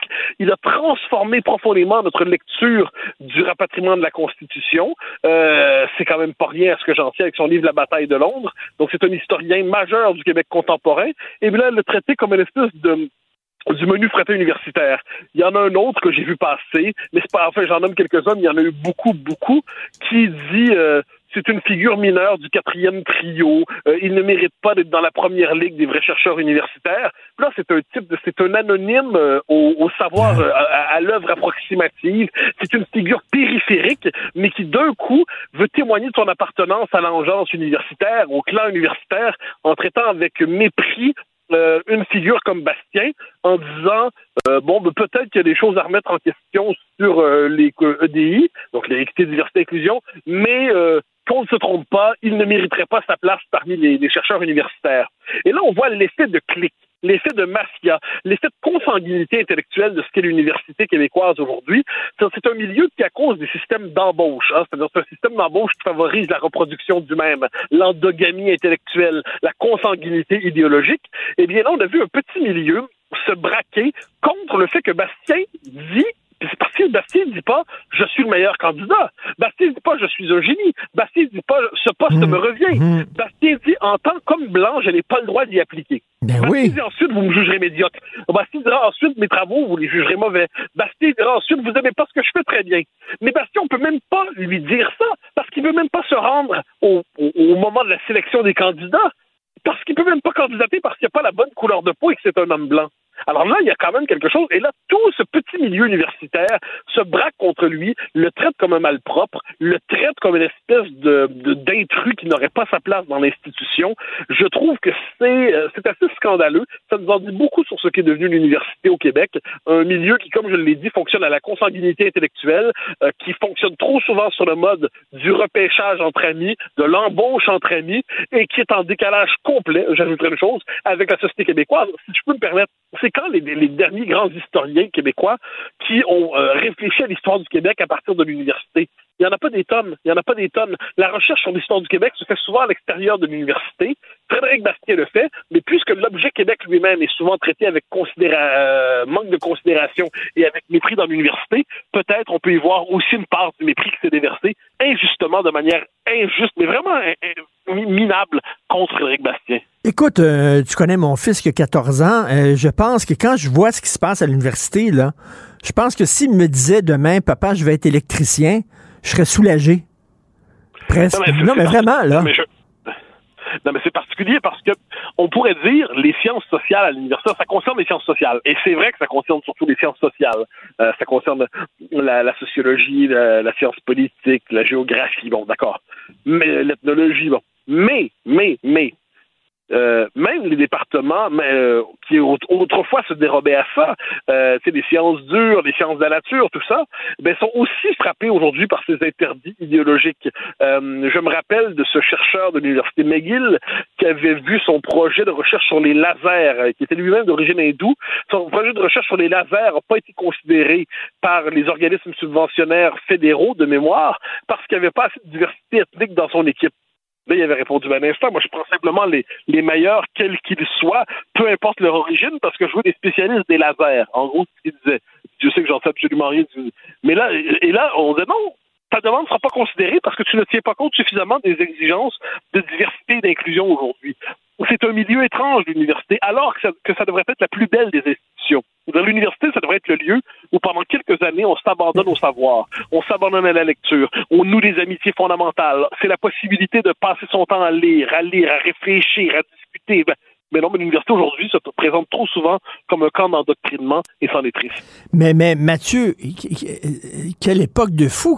C'est rendu que seulement dire, seulement dire ça, là, vous n'avez pas le droit de me juger à la couleur de la peau, de ma peau. Seulement dire ça, c'est une controverse. Oui, on présente même ça comme le propos d'un homme blanc frustré. Alors, c'est très particulier. Moi, je, je suis assez admiratif, en fait, du, du courage de, de, Fred Bastien dans tout ça, Frédéric Bastien, parce que c'est, c'est pas évident quand même. Il le sait lorsqu'il décide de dénoncer ça, qu'il va avoir sur lui des tombereaux d'injures et d'insultes. Mais là, demander qu'on ne tienne pas compte de sa couleur de peau au moment de son embauche, apparemment, c'est ça du racisme aujourd'hui. C'est ça. Non, mais est-ce qu'on se rend compte à quel point il y a une inversion des mots, une inversion du sens des mots, une inversion du sens élémentaire des concepts? Et là, comme je te dis, il faut aller regarder hein, le, tweet de la professeure de l'université Laval, je crois, je, crois, oui, qui, euh, qui, l'a attaqué sur sa couleur de poil, traitant d'homme blanc médiocre. Faut voir tous ceux qui ont été likés, comme on dit en bon, en bon langage Twitter, tous ceux qui ont liké le, ce tweet-là. Le nombre d'universitaires qui ont liké ça sur le mode du signalement moral pour dire qu'eux aussi envoyaient leur petit crachat au visage de l'historien Bastien. Et, encore une fois, euh, puis en plus, avec il y a cette phrase d'une condescendance, les propos de Bastien ne sont pas publiés dans des revues validées par des ah, pairs. Ah, ah, premièrement, premièrement, premièrement, ce qu'on appelle aujourd'hui les revues validées par des pairs, c'est souvent justement des revues qui fonctionnent, je le disais plus tôt, sur le mode de, mais vraiment de l'espèce d'endogamie idéologique. Euh, ça fonctionne sur le mode, ce sont des revues, mais qui, ça se pète les bretelles en disant par les pairs, par les pairs, par les pairs. Alors quand on voit ce que sont les pairs en question aujourd'hui, on se dit que manifestement, ce n'est pas un critère suffisant pour dire qu'on est devant de la grande recherche. Ensuite, la publication d'un livre, dans le cas de Bastien aux éditions du Boréal, d'un grand livre qui modifie notre compréhension de l'histoire du Québec, on traite ça comme si c'était un, un, vulgaire texte polémique sans intérêt qui ne justifiait pas son titre d'historien. Tu sais, il faut voir, c'est un milieu là-dessus qui a un sentiment de supériorité morale absolue, scientifique absolue, alors que dans les faits, ils sont très souvent des militants déguisés en experts. Alors, euh, Mathieu, euh, pour ceux qui veulent voir ce genre de, de, texte-là qui, qui, qui, qui, euh, qui démolit, qui démolit Frédéric Bastien, j'espère que tu vas en mettre des exemples sur ta page Facebook. Moi, je suis barré de Facebook encore une autre fois. Là, ils m'ont barré, je sais pas trop pourquoi. Donc, peut-être qu'on parce que tu m'as envoyé certains textes qu'il a reçus, Frédéric, et c'est d'une virulence absolument épouvantable et tu fais bien de les dénoncer. Merci, Mathieu Bocoté. Bonne journée. Au plaisir. Bye bye. Pour une écoute en tout temps, ce commentaire de Mathieu Boccoté est maintenant disponible sur l'application Cube ou en ligne au cube.ca. Tout comme sa série Les idées mènent le monde, un balado qui met en lumière, à travers le travail des intellectuels, les grands enjeux de notre société. Cube Radio. Pendant que votre attention est centrée sur cette voix qui vous parle ici, ou encore là, tout près ici, très loin là-bas, Celle de Desjardins Entreprises est centrée sur plus de 400 000 entreprises partout autour de vous. Depuis plus de 120 ans, nos équipes dédiées accompagnent les entrepreneurs d'ici à chaque étape pour qu'ils puissent rester centrés sur ce qui compte, la croissance de leur entreprise. La Banque Q est reconnue pour faire valoir vos avoirs sans vous les prendre. Mais quand vous pensez à votre premier compte bancaire, tu sais, dans le temps à l'école, vous faisiez vos dépôts avec vos scènes dans la petite enveloppe. Hmm, c'était bien beau. Mais avec le temps, ce vieux compte-là vous a coûté des milliers de dollars en frais, puis vous ne faites pas une scène d'intérêt. Avec la banque Q, vous obtenez des intérêts élevés et aucun frais sur vos services bancaires courants. Autrement dit, ça fait pas mal plus de scènes dans votre enveloppe, ça. Banque Q. Faites valoir vos avoirs. Visitez banqueq.ca pour en savoir plus. Vous vous demandez si les plantes ressentent de la douleur? Ou encore, comment est-ce que les daltoniens voient le monde? Le balado en cinq minutes est pour vous. Explorez la science, l'actualité et l'histoire en un temps record. La Feu, en collaboration avec le gouvernement du Québec, est fière de propulser la série Balado en cinq minutes. Ne laissez pas les questions sans réponse plus longtemps. En cinq minutes, disponible sur l'application et le site cubradio.ca. Martino, même avec un masque, c'est impossible de le filtrer. Vous écoutez Martino. Cube Radio. Alors, euh, les témoignages se multiplient. L'anglais est prédominant dans nos hôpitaux. Pourquoi les Québécois ne portent-ils pas plainte davantage? On va en parler avec Maxime Laporte, président du Mouvement Québec français. Bonjour, Maxime Laporte. Bonjour, Richard Martineau. Alors, bon, bien sûr, on peut faire le diagnostic, etc. Euh, bon, on le voit, là, même aujourd'hui dans le Journal de Montréal, ils disent que depuis qu'ils ont publié ce dossier-là ce week-end, les, les témoignages affluent. Là, ce ne sont plus des anecdotes, Maxime, ce ne sont plus des anecdotes, c'est un courant de fond. Et là, je veux poser la question, pourquoi on n'est pas plus en tabarnak? Parce que moi, excusez-moi le, nom, le, mot que j'utilise, mais je suis furieux. Et comment ça se fait? Qu'il n'y a pas plus de Québécois qui portent plainte? Euh, comment ça se fait qu'on est mouton comme ça, Maxime Laporte? Oh, j'ai pas de, de réponse euh, toute faite. Euh, je pense qu'il y a une habitude de l'anglicisation, hélas, une habitude qui s'installe. Vous savez, c'est rendu qu'on nous inculque l'anglais pratiquement euh, dès la maternelle. Là. Et donc, le ressort nationaliste, si vous voulez, il est, comment dire, il est pas toujours très vigoureux. Bon. Mais en même temps, mais en même temps, tout n'est pas que sombre dans ce portrait, puisque on voit bien que ces dernières années, il y a une prise de conscience hein, euh, dans l'opinion publique de la situation du français, du déclin du français. Et là, on voit bien que le déclin du français, là, ce n'est pas abstrait. Hein. Ça n'a rien de théorique, ça a des conséquences bien réelles, bien concrètes. Et ce n'est donc pas par caprice qu'on mène le combat, c'est une nécessité vital, là, pour le coup, littéralement, non seulement pour la collectivité, mais aussi pour chaque membre de cette collectivité. Et euh, je pense aussi que, vous savez, quand on, se rend à l'hôpital, quand on va à l'urgence, quand on a des problèmes de santé, bon, euh, on ne se sent pas nécessairement la force là, de euh, monter dans les rideaux puis de, de, se battre pour la langue. Hein? Hmm. Donc, euh, il, faut, il, faut, comprendre aussi euh, les usagers du, du, euh, de notre système de santé. Hmm. et puis, je pense pas qu'il faut les condamner. Je pense que ceux qui devraient être condamnés, ce sont plutôt nos dirigeants qui, depuis trop longtemps, en fait, font mine de, de, tenir à la langue, font hmm. semblant se battre pour la langue, mais dans, les, dans la réalité, il n'y a rien de véritablement structurant qui se passe. Vous avez raison, vous avez raison de remettre les pendules à l'heure lorsqu'on va dans, le système de santé, lorsqu'on va à l'hôpital. On a peut-être d'autres chats à fouetter là, que de porter plainte euh, pour, la, pour la langue. On s'inquiète pour notre santé. Et c'est ça, moi, qui me rend furieux parce que là, comme vous le dites, Maxime, c'est concret. Là. C'est pas aller chercher des bobettes dans une boutique et se faire servir en anglais. On parle de soins de santé chez nous, au Québec. Comment ça se fait que ces gens-là sont embauchés par notre gouvernement pour travailler dans les hôpitaux alors qu'ils ne parlent pas notre langue? Ben, écoutez, si on se penche un instant sur les causes de, de, ce phénomène délétère, vous savez, moi, à la fin des années 2000, j'ai fait mon entrée dans ce mouvement en menant la bataille contre la construction de ce qui est devenu le centre université de santé McGill. En fait, le méga centre là, qui, a, été construit. C'était aux côtés, entre autres, du, regretté le docteur euh, Denis Lazur, on s'en souviendra. Et donc, on, on, dénonçait la construction de deux méga CHU à Montréal. Au fond, comme s'il y en avait un pour les Franco, le CHUM, et un pour les Anglo, le CUSUM, à coût de milliards et de milliards de dollars euh, de nos impôts. C'est un peu comme si on voulait construire deux stades olympiques euh, à Montréal. Et euh, à l'époque, on avait déjà anticipé toutes euh, les conséquences de cette très, très, très mauvaise décision. On avait prédit, documenté, dénoncé le phénomène d'anglicisation qui est en train de se produire. Et même, j'ajouterais, on avait soulevé des questions graves là, par rapport à la présence, on s'en souviendra, d'Archer Porter à la tête du, Zoom. Là.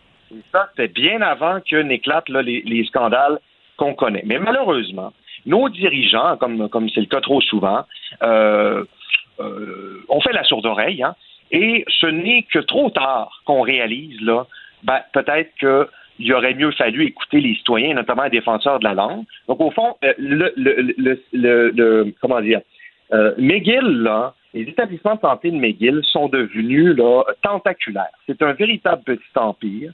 Et là, euh, au fond, je, je, je, rappellerai que les Québécois d'expression anglaise, tu sais, quand on parle de la minorité euh, anglophone québécoise, c'est une, une, part infime de notre population, y compris à Montréal. L'essentiel de la clientèle qui est desservie par ces institutions qui fonctionnent en anglais, ce sont des allophones et des francophones. Et ceux qui y travaillent aussi en bonne partie, ce ne sont pas des anglophones. Alors, au fond, on est devant euh, une situation où, encore une fois, sur le plan institutionnel, eh bien, des établissements euh, associés à la communauté anglophone ne se contentent pas simplement d'exercer leurs droits linguistiques, mais c'est comme s'ils mm. s'arrogeaient un, droit d'angliciser. Et, et c'est pour ça que la problématique, elle est institutionnelle, et aussi la langue du travail en milieu de la santé, c'est lié à la langue des études, à la langue à l'université à la langue collégiale. Et comme on refuse d'agir sur la question de l'injustice, du surfinancement des, universités de langue anglaise par rapport aux universités françaises, comme on refuse d'appliquer la loi 111 cégep, ben là, on a les conséquences des causes, les causes étant fondamentalement politiques, finalement. Il faut apprendre, Maxime, à nos enfants à s'insurger, à défendre leurs droits. Euh, mes enfants n'aiment pas ça lorsque j'exige d'être servi en français. Ils, roulent des yeux. Papa, tu fais des scandales, ils deviennent rouges, etc. Tu fais encore ton show, on n'aime pas ça. Il faut apprendre à nos enfants à se fâcher. Ben oui, je suis d'accord parce que c'est révoltant dans un pays révoltant, normal. Révoltant, jamais une telle situation ne se poserait. Hein. Dans une société linguistiquement normale, ben, on se fait soigner dans la langue nationale. Et donc, c'est scandaleux. Ça se passe au Québec en 2022. Euh, évidemment, là, on le dénonce. Je pense que là, ça a été à peu près unanime. Mais en même temps, euh, il, est où, euh, il, est où notre gouvernement, là? Le ministère de la Santé, le nouveau ministre de la Langue?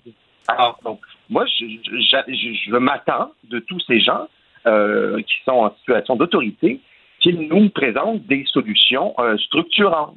Hein? Tout à euh, fait. Il y, en a. On, en a proposé plusieurs lors de la commission sur le projet de loi 96. Elles n'ont pas été retenues. Euh, c'est comme si c'était tabou, la question de la, la langue des services de santé. Mm. Mais là, là, il va falloir lever le tabou parce que euh, il y a toujours bien des maudites limites là.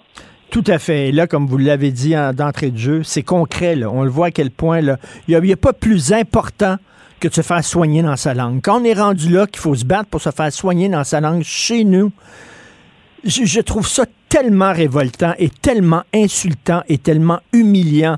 D'où l'importance d'avoir des groupes comme euh, votre euh, mouvement, le mouvement Québec français. C'est important d'appuyer le mouvement Québec français qui se tient debout pour nous tous. Merci, Maxime Laporte. Et on ne va pas lâcher. Merci, Merci beaucoup. Avis à la gauche. Ben oui, on le sait. Martineau, ça n'a pas de bon sens comme il est bon. Vous écoutez Martineau. Cube Radio. Alors, on discute avec Karine Gagnon, chroniqueuse politique au Journal de Montréal, Journal de Québec et directrice adjointe de l'information au Journal de Québec. Karine, bonjour. Bonjour, Richard. Écoute, tu m'as envoyé ton plan de conversation et je vais t'amener sur un sujet d'entrée de jeu parce que je veux t'entendre là-dessus. Toi, qu'est-ce que Karine Gagnon pense de ça? Pas de funérailles d'État pour Jean Lapointe. Il y en a eu pour René Angelil. René Angelil, c'est pas lui qui a chanté à travers le monde, c'est un gérant. Il y en a eu pour lui, il y en a, il y en a pas pour Jean Lapointe. Il va probablement en avoir pour Gilles Vigneault. comment on décide ça? Lui, oui, l'autre, non. Ben, la famille, habituellement, a son mot à dire, euh, mais je mm. pense que ça va au. Euh, ça, ça va à, l'admiration que les gens ont pour les, personnalités. Puis je pense que dans son cas, il n'y a pas de doute là-dessus. Là. On voit l'onde de choc que ça a provoqué, euh, son départ, son décès, puis euh, on dirait que des, des idoles aussi euh, francophones, on en a de moins en moins. Là. On dirait que c'est, c'est de plus en plus difficile quand on regarde qui sont les idoles de nos jeunes. oui, y a encore des, des Québécois francophones, mais peut-être de moins en moins, hein, si on compare à, il y a quelques décennies. Là, alors, euh, il y a peut-être des gens qui disent, ben on n'a pas pour faire des funérailles d'État à chaque fois qu'il y a une personnalité publique qui meurt, là, à chaque fois qu'il y a un chanteur qui meurt et tout ça. Mais j'en parlais à Jean-François Lisée au début de, de, de l'émission. C'est parce que, tu sais, oui, hein, il était un chanteur, il était un comédien, puis en même temps, socialement, il a été important, M. Lapointe, avec ses maisons Jean Lapointe. Il a sauvé la vie de plusieurs personnes. Oui, c'est ça. On peut pas réduire son rôle à celui de, chanteur ou de comique, là, je pense. Ben oui. Euh, donc, euh, tu sais, il y a ça, il y a l'ensemble de l'œuvre, là. Non, non, c'est assez spécial. On dirait que c'est très subjectif. Hein. Je sais pas qui est. Ah, ça, c'est sûr. Très subjectif. Comme notre, vision de l'art. Hein. Moi, je peux aller voir un film en disant c'est fantastique. Karine voit ça, tu vas aller voir ça. Tu dis c'est le pire navet que j'ai jamais vu. là. Donc, il y a un côté subjectif là-dedans. C'est vrai, mais quand il s'agit de rendre hommage à une personne, je pense qu'il faut sortir du côté subjectif là, quand on est chargé d'évaluer ça, puis justement de voir euh, l'ensemble de ses accomplissements pour déterminer si c'est pertinent. Dans ce cas-là, je pense que oui. Explosion du compte de taxes, on a vu à Montréal, entre autres, ça va être salé, à Québec aussi. Euh, est-ce qu'on en a pour notre argent, Karine? Ah, ça fait mal hein, pour les finances des gens, surtout que bon, un peu tout le monde est, déjà euh, serré à la gorge avec le, prix de la ben nourriture, le prix de l'essence, euh, les taux d'intérêt qui augmentent. Alors pour les villes, c'est un peu la même chose. Hein. Ils ont été obligés de réviser les contrats, les dépenses explosent. Puis ça fait des années hein, qu'on dit qu'on veut, qu'on devrait revoir la fiscalité des villes euh, pour leur permettre d'aller chercher des revenus autrement que par euh, les taxations, les taxes foncières. Parce qu'en fait, il hein, faut savoir que c'est autour des deux tiers des revenus des villes, sinon plus mmh. dans certaines villes, euh, qui sont qui proviennent des taxes foncières. Donc c'est un peu leur seul levier. Euh, alors qu'on leur donne de plus en plus de responsabilités. Là, on le sait, euh, sur la lutte à l'itinérance, euh, l'immigration, l'intégration des nouveaux arrivants. Tu sais, je pourrais t'en nommer jusqu'à demain matin, les infrastructures de transport en commun qui sont de plus en plus développées. Donc, les villes ont énormément de dépenses et toujours les mêmes sources de revenus. Donc, c'est sûr Donc, que ça est-ce qu'il faudrait revoir le contrat là, Québec, Longueuil, Laval, Montréal, par exemple, avec, avec le gouvernement central? Ah, ça, ça, c'est clair. Puis euh, je lisais la, la mairesse Plante euh, à Montréal là, qui a dit euh, il y a quelques semaines devant la Chambre de commerce à Montréal qu'il fallait fallait réfléchir à des solutions, là, puis il fallait le revoir. Ça se fait, là, le renouvellement du pacte fiscal, puisque c'est comme ça qu'on l'appelle, ça se fait en 2024. Et c'est sûr que ça va être des demandes très, très importantes des villes. À chaque fois, ça revient, mais là, je pense que de plus en plus, ça, ça, ça fait plus de sens. C'est archaïque. Tu as vu le tableau, là, entre autres à Montréal, ça grimpe, ça grimpe, ça grimpe. À un moment donné, ça peut pas augmenter tout le temps chaque année. veut dire, on a à un moment donné une capacité limitée de payer. Là. Oui, puis c'est ça, c'est que les villes assument des, dépenses que le gouvernement devrait assumer, euh, mais qui n'assument pas parce que mhm. euh, ça, ça, ça, revient aux villes, mais ils n'ont pas les revenus qui viennent avec, ils n'ont pas les fonds. Donc, euh, c'est sûr qu'à un moment donné, c'est le citoyen qui paye, puis, puis que ça de sens. Puis c'est particulièrement vrai là. Tu on dit qu'à Montréal, euh, les comptes de taxes ont jamais autant explosé depuis 10 ans. À Québec, c'est les plus importantes hausses de taxes depuis 15 ans. Alors, à un moment donné, euh, les citoyens, là, il y a des limites. Là. Tu sais, à Québec aussi, je sais pas si ça va être le cas à Montréal, mais on a des tarifs qui augmentent. Tu sais, les parcomètres, les vignettes de stationnement, euh, les coûts de terrasse pour les commerçants. Les commerçants, c'est la même chose. Là, ils étouffent avec les hausses de taxes cette année. Donc, euh, c'est un peu pénible. Ben oui, tout à fait. le discours inaugural de François Legault, ça va être quand, Karine? Euh, c'est mercredi, donc euh, demain. Euh, c'est un discours qui est évidemment très attendu, hein, parce que bon, on avait entendu là, celui il y a quatre ans où est-ce qu'on parlait d'ambition. Il y avait eu un changement important. on n'était plus dans l'alternance entre les libéraux et les péquistes. Alors c'est pour ça que c'est mon collègue Antoine Robitaille qui relevait le fait qu'il y avait à peu près 12 fois le mot ambition dans son précédent discours inaugural. Alors là, on va voir quelles vont être ses priorités. D'ailleurs, on a un extrait à entendre là, du, ah. de ce dernier discours-là par rapport à l'éducation. OK, on Il est temps de s'y remettre, puis de donner une nouvelle impulsion. L'éducation, c'est le facteur le plus important de bien-être, d'épanouissement, de richesse des individus, mais aussi des collectivités. Quand on parle de l'avenir de la nation québécoise, on parle d'abord d'éducation. Donc, je suis très fier de vous confirmer que l'éducation va être la priorité du nouveau gouvernement. Alors, Karine, euh, c'est intéressant. L'an passé, donc, François Legault s'est fait aller les babines. Est-ce que les bottines ont suivi? Ben écoute, je suis pas certaine. Tu sais, j'étais aux nominations du Conseil des ministres euh, euh, il y a quelques semaines, et puis il disait encore que la priorité de son gouvernement c'était l'éducation. Là, c'est Bernard Drinville qui s'est vu confier ce portefeuille et ces responsabilités-là.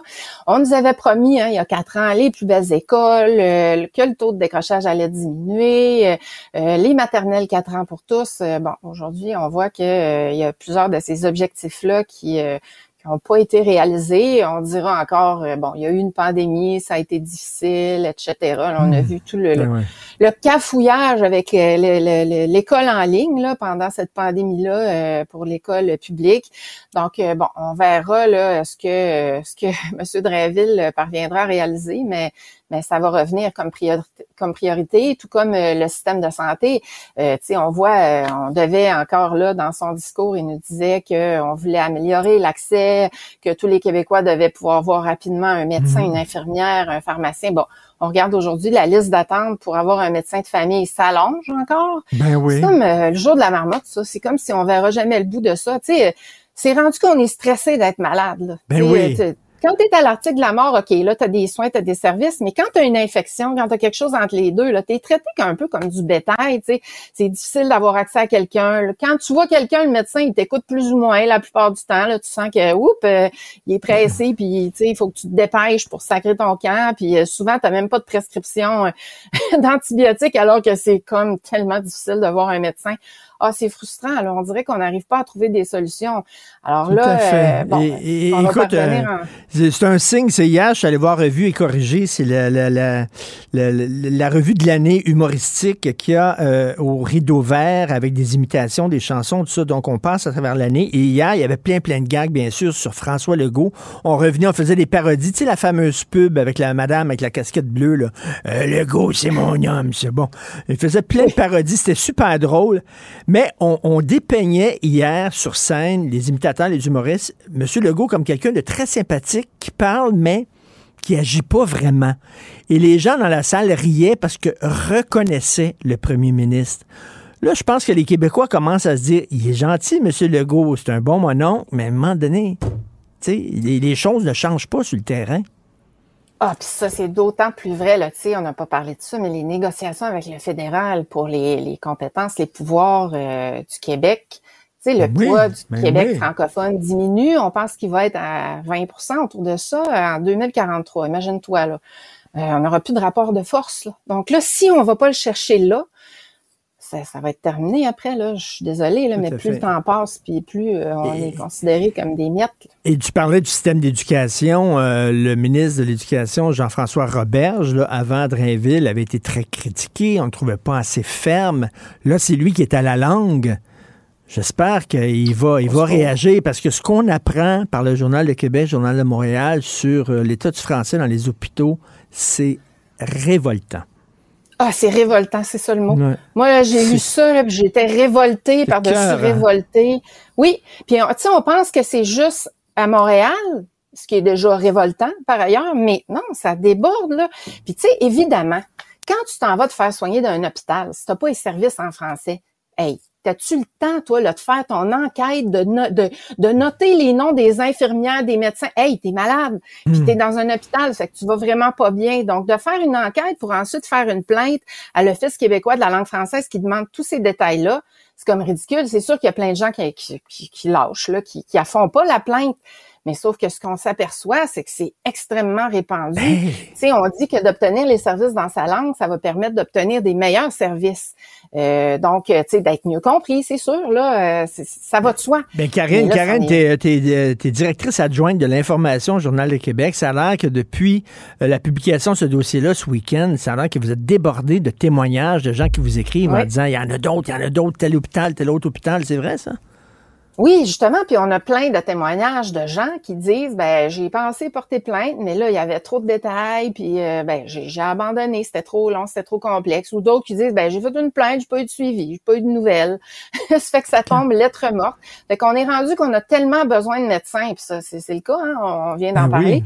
Ben qu'on se dit euh, ben peu, pas d'importance, la langue peu importe nos règles parce qu'ils sont supposés d'apprendre le français. Ça c'est une autre affaire, tu sais, on parle tout le temps euh, de- des étudiants dans plein de disciplines qui coulent les tests de français, ben t'en as 40% qui ont gradué en médecine qui ont coulé le test de français. Mais, mais tu sais, euh, ma, ma blonde, euh, Sophie, ma femme, a écrit là-dessus, puis euh, elle s'est fait répondre par beaucoup de gens. euh, Ouais, l'important, c'est que tu te fasses soigner, que ce soit en français Ah. ou en anglais. Ah, ça, je- ça me déprime, Karine. Ça pas d'allure. Ah, ça c'est petit là. Non, c'est petit, ça, ça se peut pas là.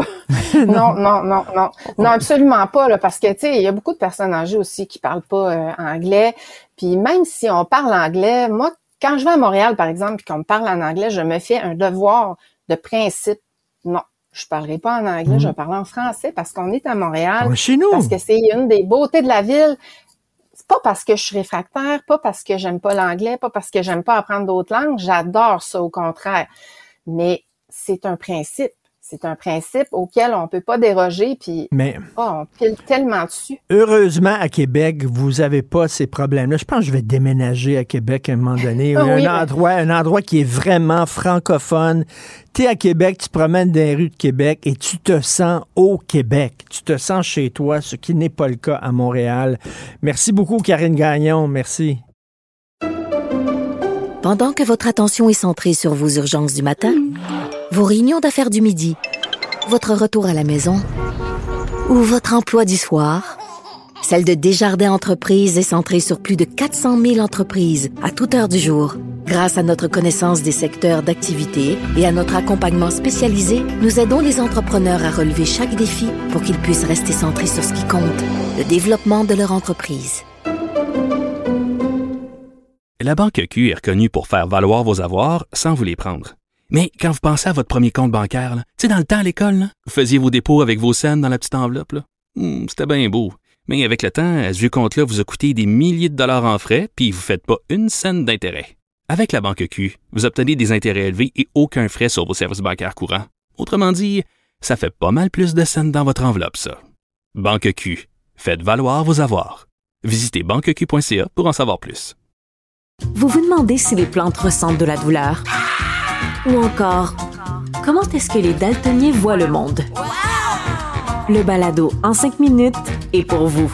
Explorez la science, l'actualité et l'histoire en un temps record. La Feu, en collaboration avec le gouvernement du Québec, est fière de propulser la série Balado en cinq minutes. Ne laissez pas les questions sans réponse plus longtemps. En cinq minutes, disponible sur l'application et le site cubradio.ca. Martino. Le préféré du règne animal. Bonjour les petits lapins. Gilles Proulx. Bonjour, mon cher Richard. Richard Martineau. Petit lapin. La rencontre. Point à l'heure des cadeaux. Je serai pas là, là, à vous flatter dans le sens du poil. Point à la ligne. C'est très important, ce qu'on dit. La rencontre pro Martineau. Gilles, samedi soir, j'ai pensé à vous. J'étais au bal du Musée des Beaux-Arts. Le bal du Musée des Beaux-Arts. Donc, au début, c'était le petit cocktail avec le petit verre dans la main. Et là, il y a, derrière moi, il y avait une femme, elle riait, elle riait, elle riait. Elle riait tellement, là, elle s'envoyait la tête par en arrière, puis elle me rentrait dedans. Du coup, donc, c'est qui qui rit de même? Je me retourne, c'était la ricaneuse. C'était la ricaneuse elle-même. Ah ben j'en ricane moi avec à mon tour. ah ben elle est bonne celle-là, il n'y a pas de doute. C'est une femme joyale. Ben oui. La vie est belle et tout va très bien, Madame la Marquise, même si elle va nous surtaxer. Et évidemment, elle va épargner les écolos et les vélos. Mais à Ville-la-Salle, la taxe va atteindre 20% d'augmentation pour te donner une idée. Et euh, ce sont pas les vrais payeurs de taxes qui euh, en ont vraiment pour leur argent avec ces augmentations. Et on a un exemple, la police qui, grâce aux augmentations de taxes, on pourra couvrir le trou, on va couvrir le trou, évidemment, pour payer la rémunération nouvelle de nos policiers avec leur horaire de 4-3. Je travaille quatre jours, j'ai trois jours de congé. Je travaille trois jours, j'ai quatre jours de congé. Ça coûte pas cher, ça, c'est efficace. Et tout ça, avec l'horaire de 4-3, c'est pour combler le tout, l'administration de Concordia de ou de euh, Madame euh, la ricaneuse, euh, on va demander à Québec de signer un chèque. J'espère que Québec va être assez sensible pour s'apercevoir et de répéter que les employés de Madame la ricaneuse sont 32 000 à peu près, coûtent déjà 30% plus cher que les ronds de cuir de Québec et d'Ottawa. Alors voilà pour la ricanade.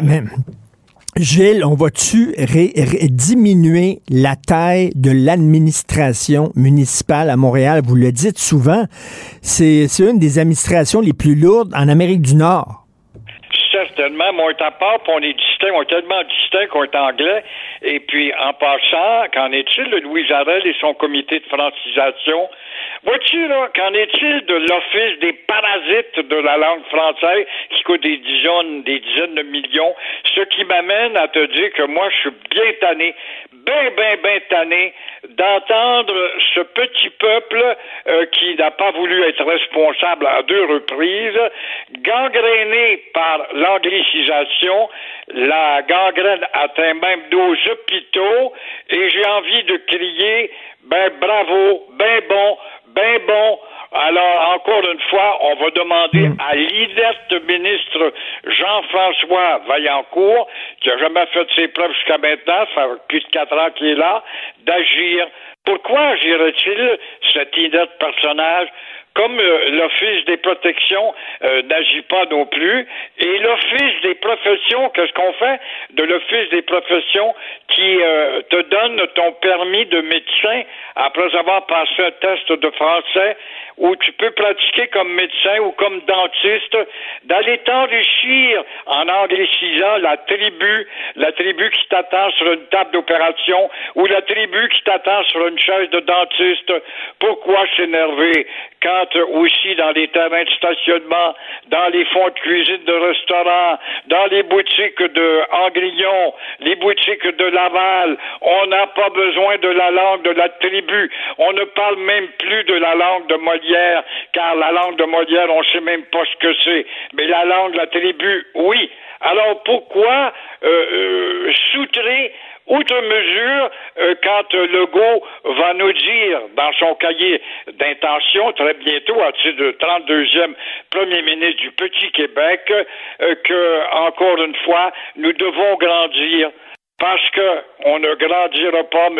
Legault. Nous souffrons d'un arrêt de croissance pondérale et, comme le dirait le médecin unilingue anglais, les Québécois de la tribu, vous souffrez d'un arrêt de croissance pondérale. Mourez donc, bande de caves, c'est ce que vous voulez. Regardez, là, la PDG du fonds de la FTQ a dit que 50% des personnes âgées sont pauvres. Regardez bien ça. Là. Quand tu es une personne âgée au Québec, Gilles, un, t'es pauvre. Deux, tu vas à l'hôpital parce que tu as des problèmes de santé. Il faut que t'attendes, t'attends des heures, des heures, des heures. Puis quand tu rentres à l'hôpital, tu te fais servir en anglais. C'est ça. C'est ça le Québec. Très bien. Et aussi, les mêmes pauvres de Montréal peuvent être soulagés par l'administration Plante en prenant le métro gratuitement. Tu as vu le trou de la STM en passant? Hey, les nouvelles sont déprimantes ce matin, ça se peut pas. Et quoi penser aussi? Il y en a qui s'offusquent ce matin, c'est épouvantable. J'entendais ça dans quelques radios. C'est épouvantable. Le go n'a pas d'affaire à se mettre le nez dans les affaires de la magistrature.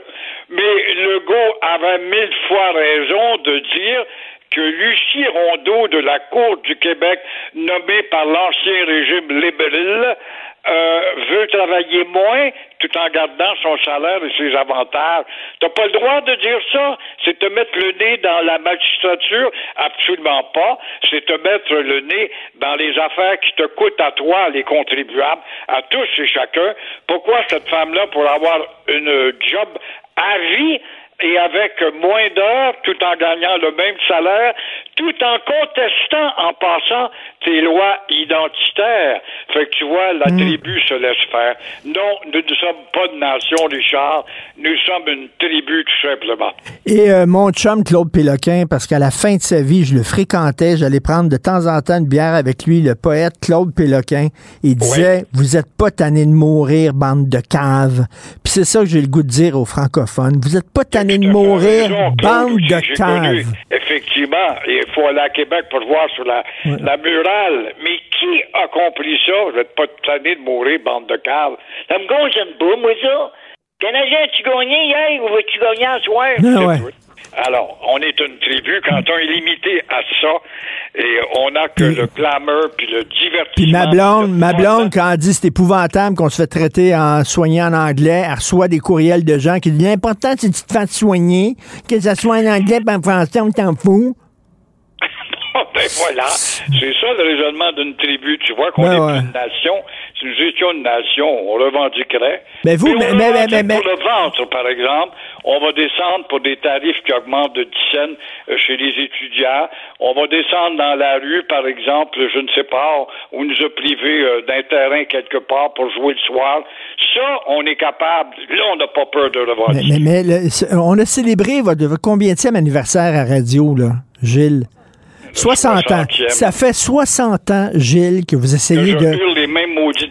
Non, et puis que vous essayez de réveiller les Québécois, que vous les prenez par le col de chemise, puis vous essayez de les réveiller, puis ils sont tout le temps aussi endormis qu'avant, Calvaire.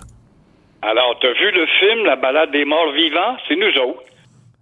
La balade des morts vivants, ça, c'était un film des années 70. C'était merveilleux comme imagination. Les c'est morts qui sortaient de leur tombe, là, puis qui finalement euh, retombaient dans leurs mêmes habitudes. Il y avait, il y avait Arthur Lamotte aussi qui avait fait un documentaire qui s'appelait Le mépris n'aura qu'un temps. Ben, j'espère qu'on va. filmé ici à l'île des Sœurs pendant qu'il voyait justement des petits boss de têtes carrées et des French canadiennes au service des têtes carrées qui malmenaient les ouvriers parce qu'ils étaient pas assez vite pour charrier une bourrouette de ciment. Ça se passait à l'île des Sœurs quand Arthur est venu tourner ça. Oui, le mépris ne durera qu'un temps. Oui.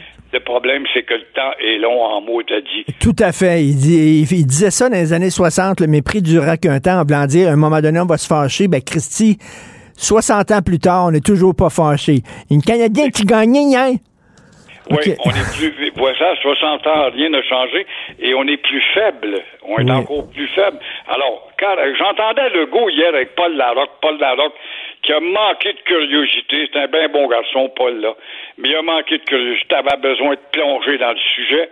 Et il passe son temps à mettre un cran d'arrêt, puis je l'ai dit à Trudeau, puis l'immigration, puis blablabla. Mais il se passe quoi en attendant? Quand tu te fais rabrouer à coups de claque sur la gueule, Ben puis que- Qu'est-ce que tu parles? Tu restes là? Tu le dis même depuis le temps que je suis avec toi, tu as répété ça combien de centaines de fois? Oui, mais quand on va avoir le refus des, des cours pour les deux lois identitaires, que tu fais quoi? Il n'y a personne qui pose cette question-là. Donc, tu nous prouves que tu n'es rien d'autre qu'un parti libéral qui a déjà balbutié des revendications. Tu pas, ben, tu prends ton trou, c'est tout. Tu rien qu'une tribu, après tout. Ben, c'est ça, on prend notre trou. C'est ça qu'on fait. Merci, Gilles. À demain. À demain, maudit. Incroyable. Euh, merci à l'équipe formidable avec qui je travaille à la recherche, Florence Lamoureux, qui a travaillé super fort aujourd'hui parce que Pascal Bruckner, il répondait pas. Il était pas là. Je pense qu'elle a téléphoné Paris au grand complet pour tomber dessus. Merci Florence, Charlotte Duquette, merci beaucoup André-Sylvain Latour à la recherche et puis euh, Jean-François Roy à la régie, la réalisation. Merci beaucoup Jean-François. C'est Benoît qui arrive. On se parle, lui et moi, dans une demi-heure et vous, à 8h30 demain. Passez une excellente journée. Cube Radio.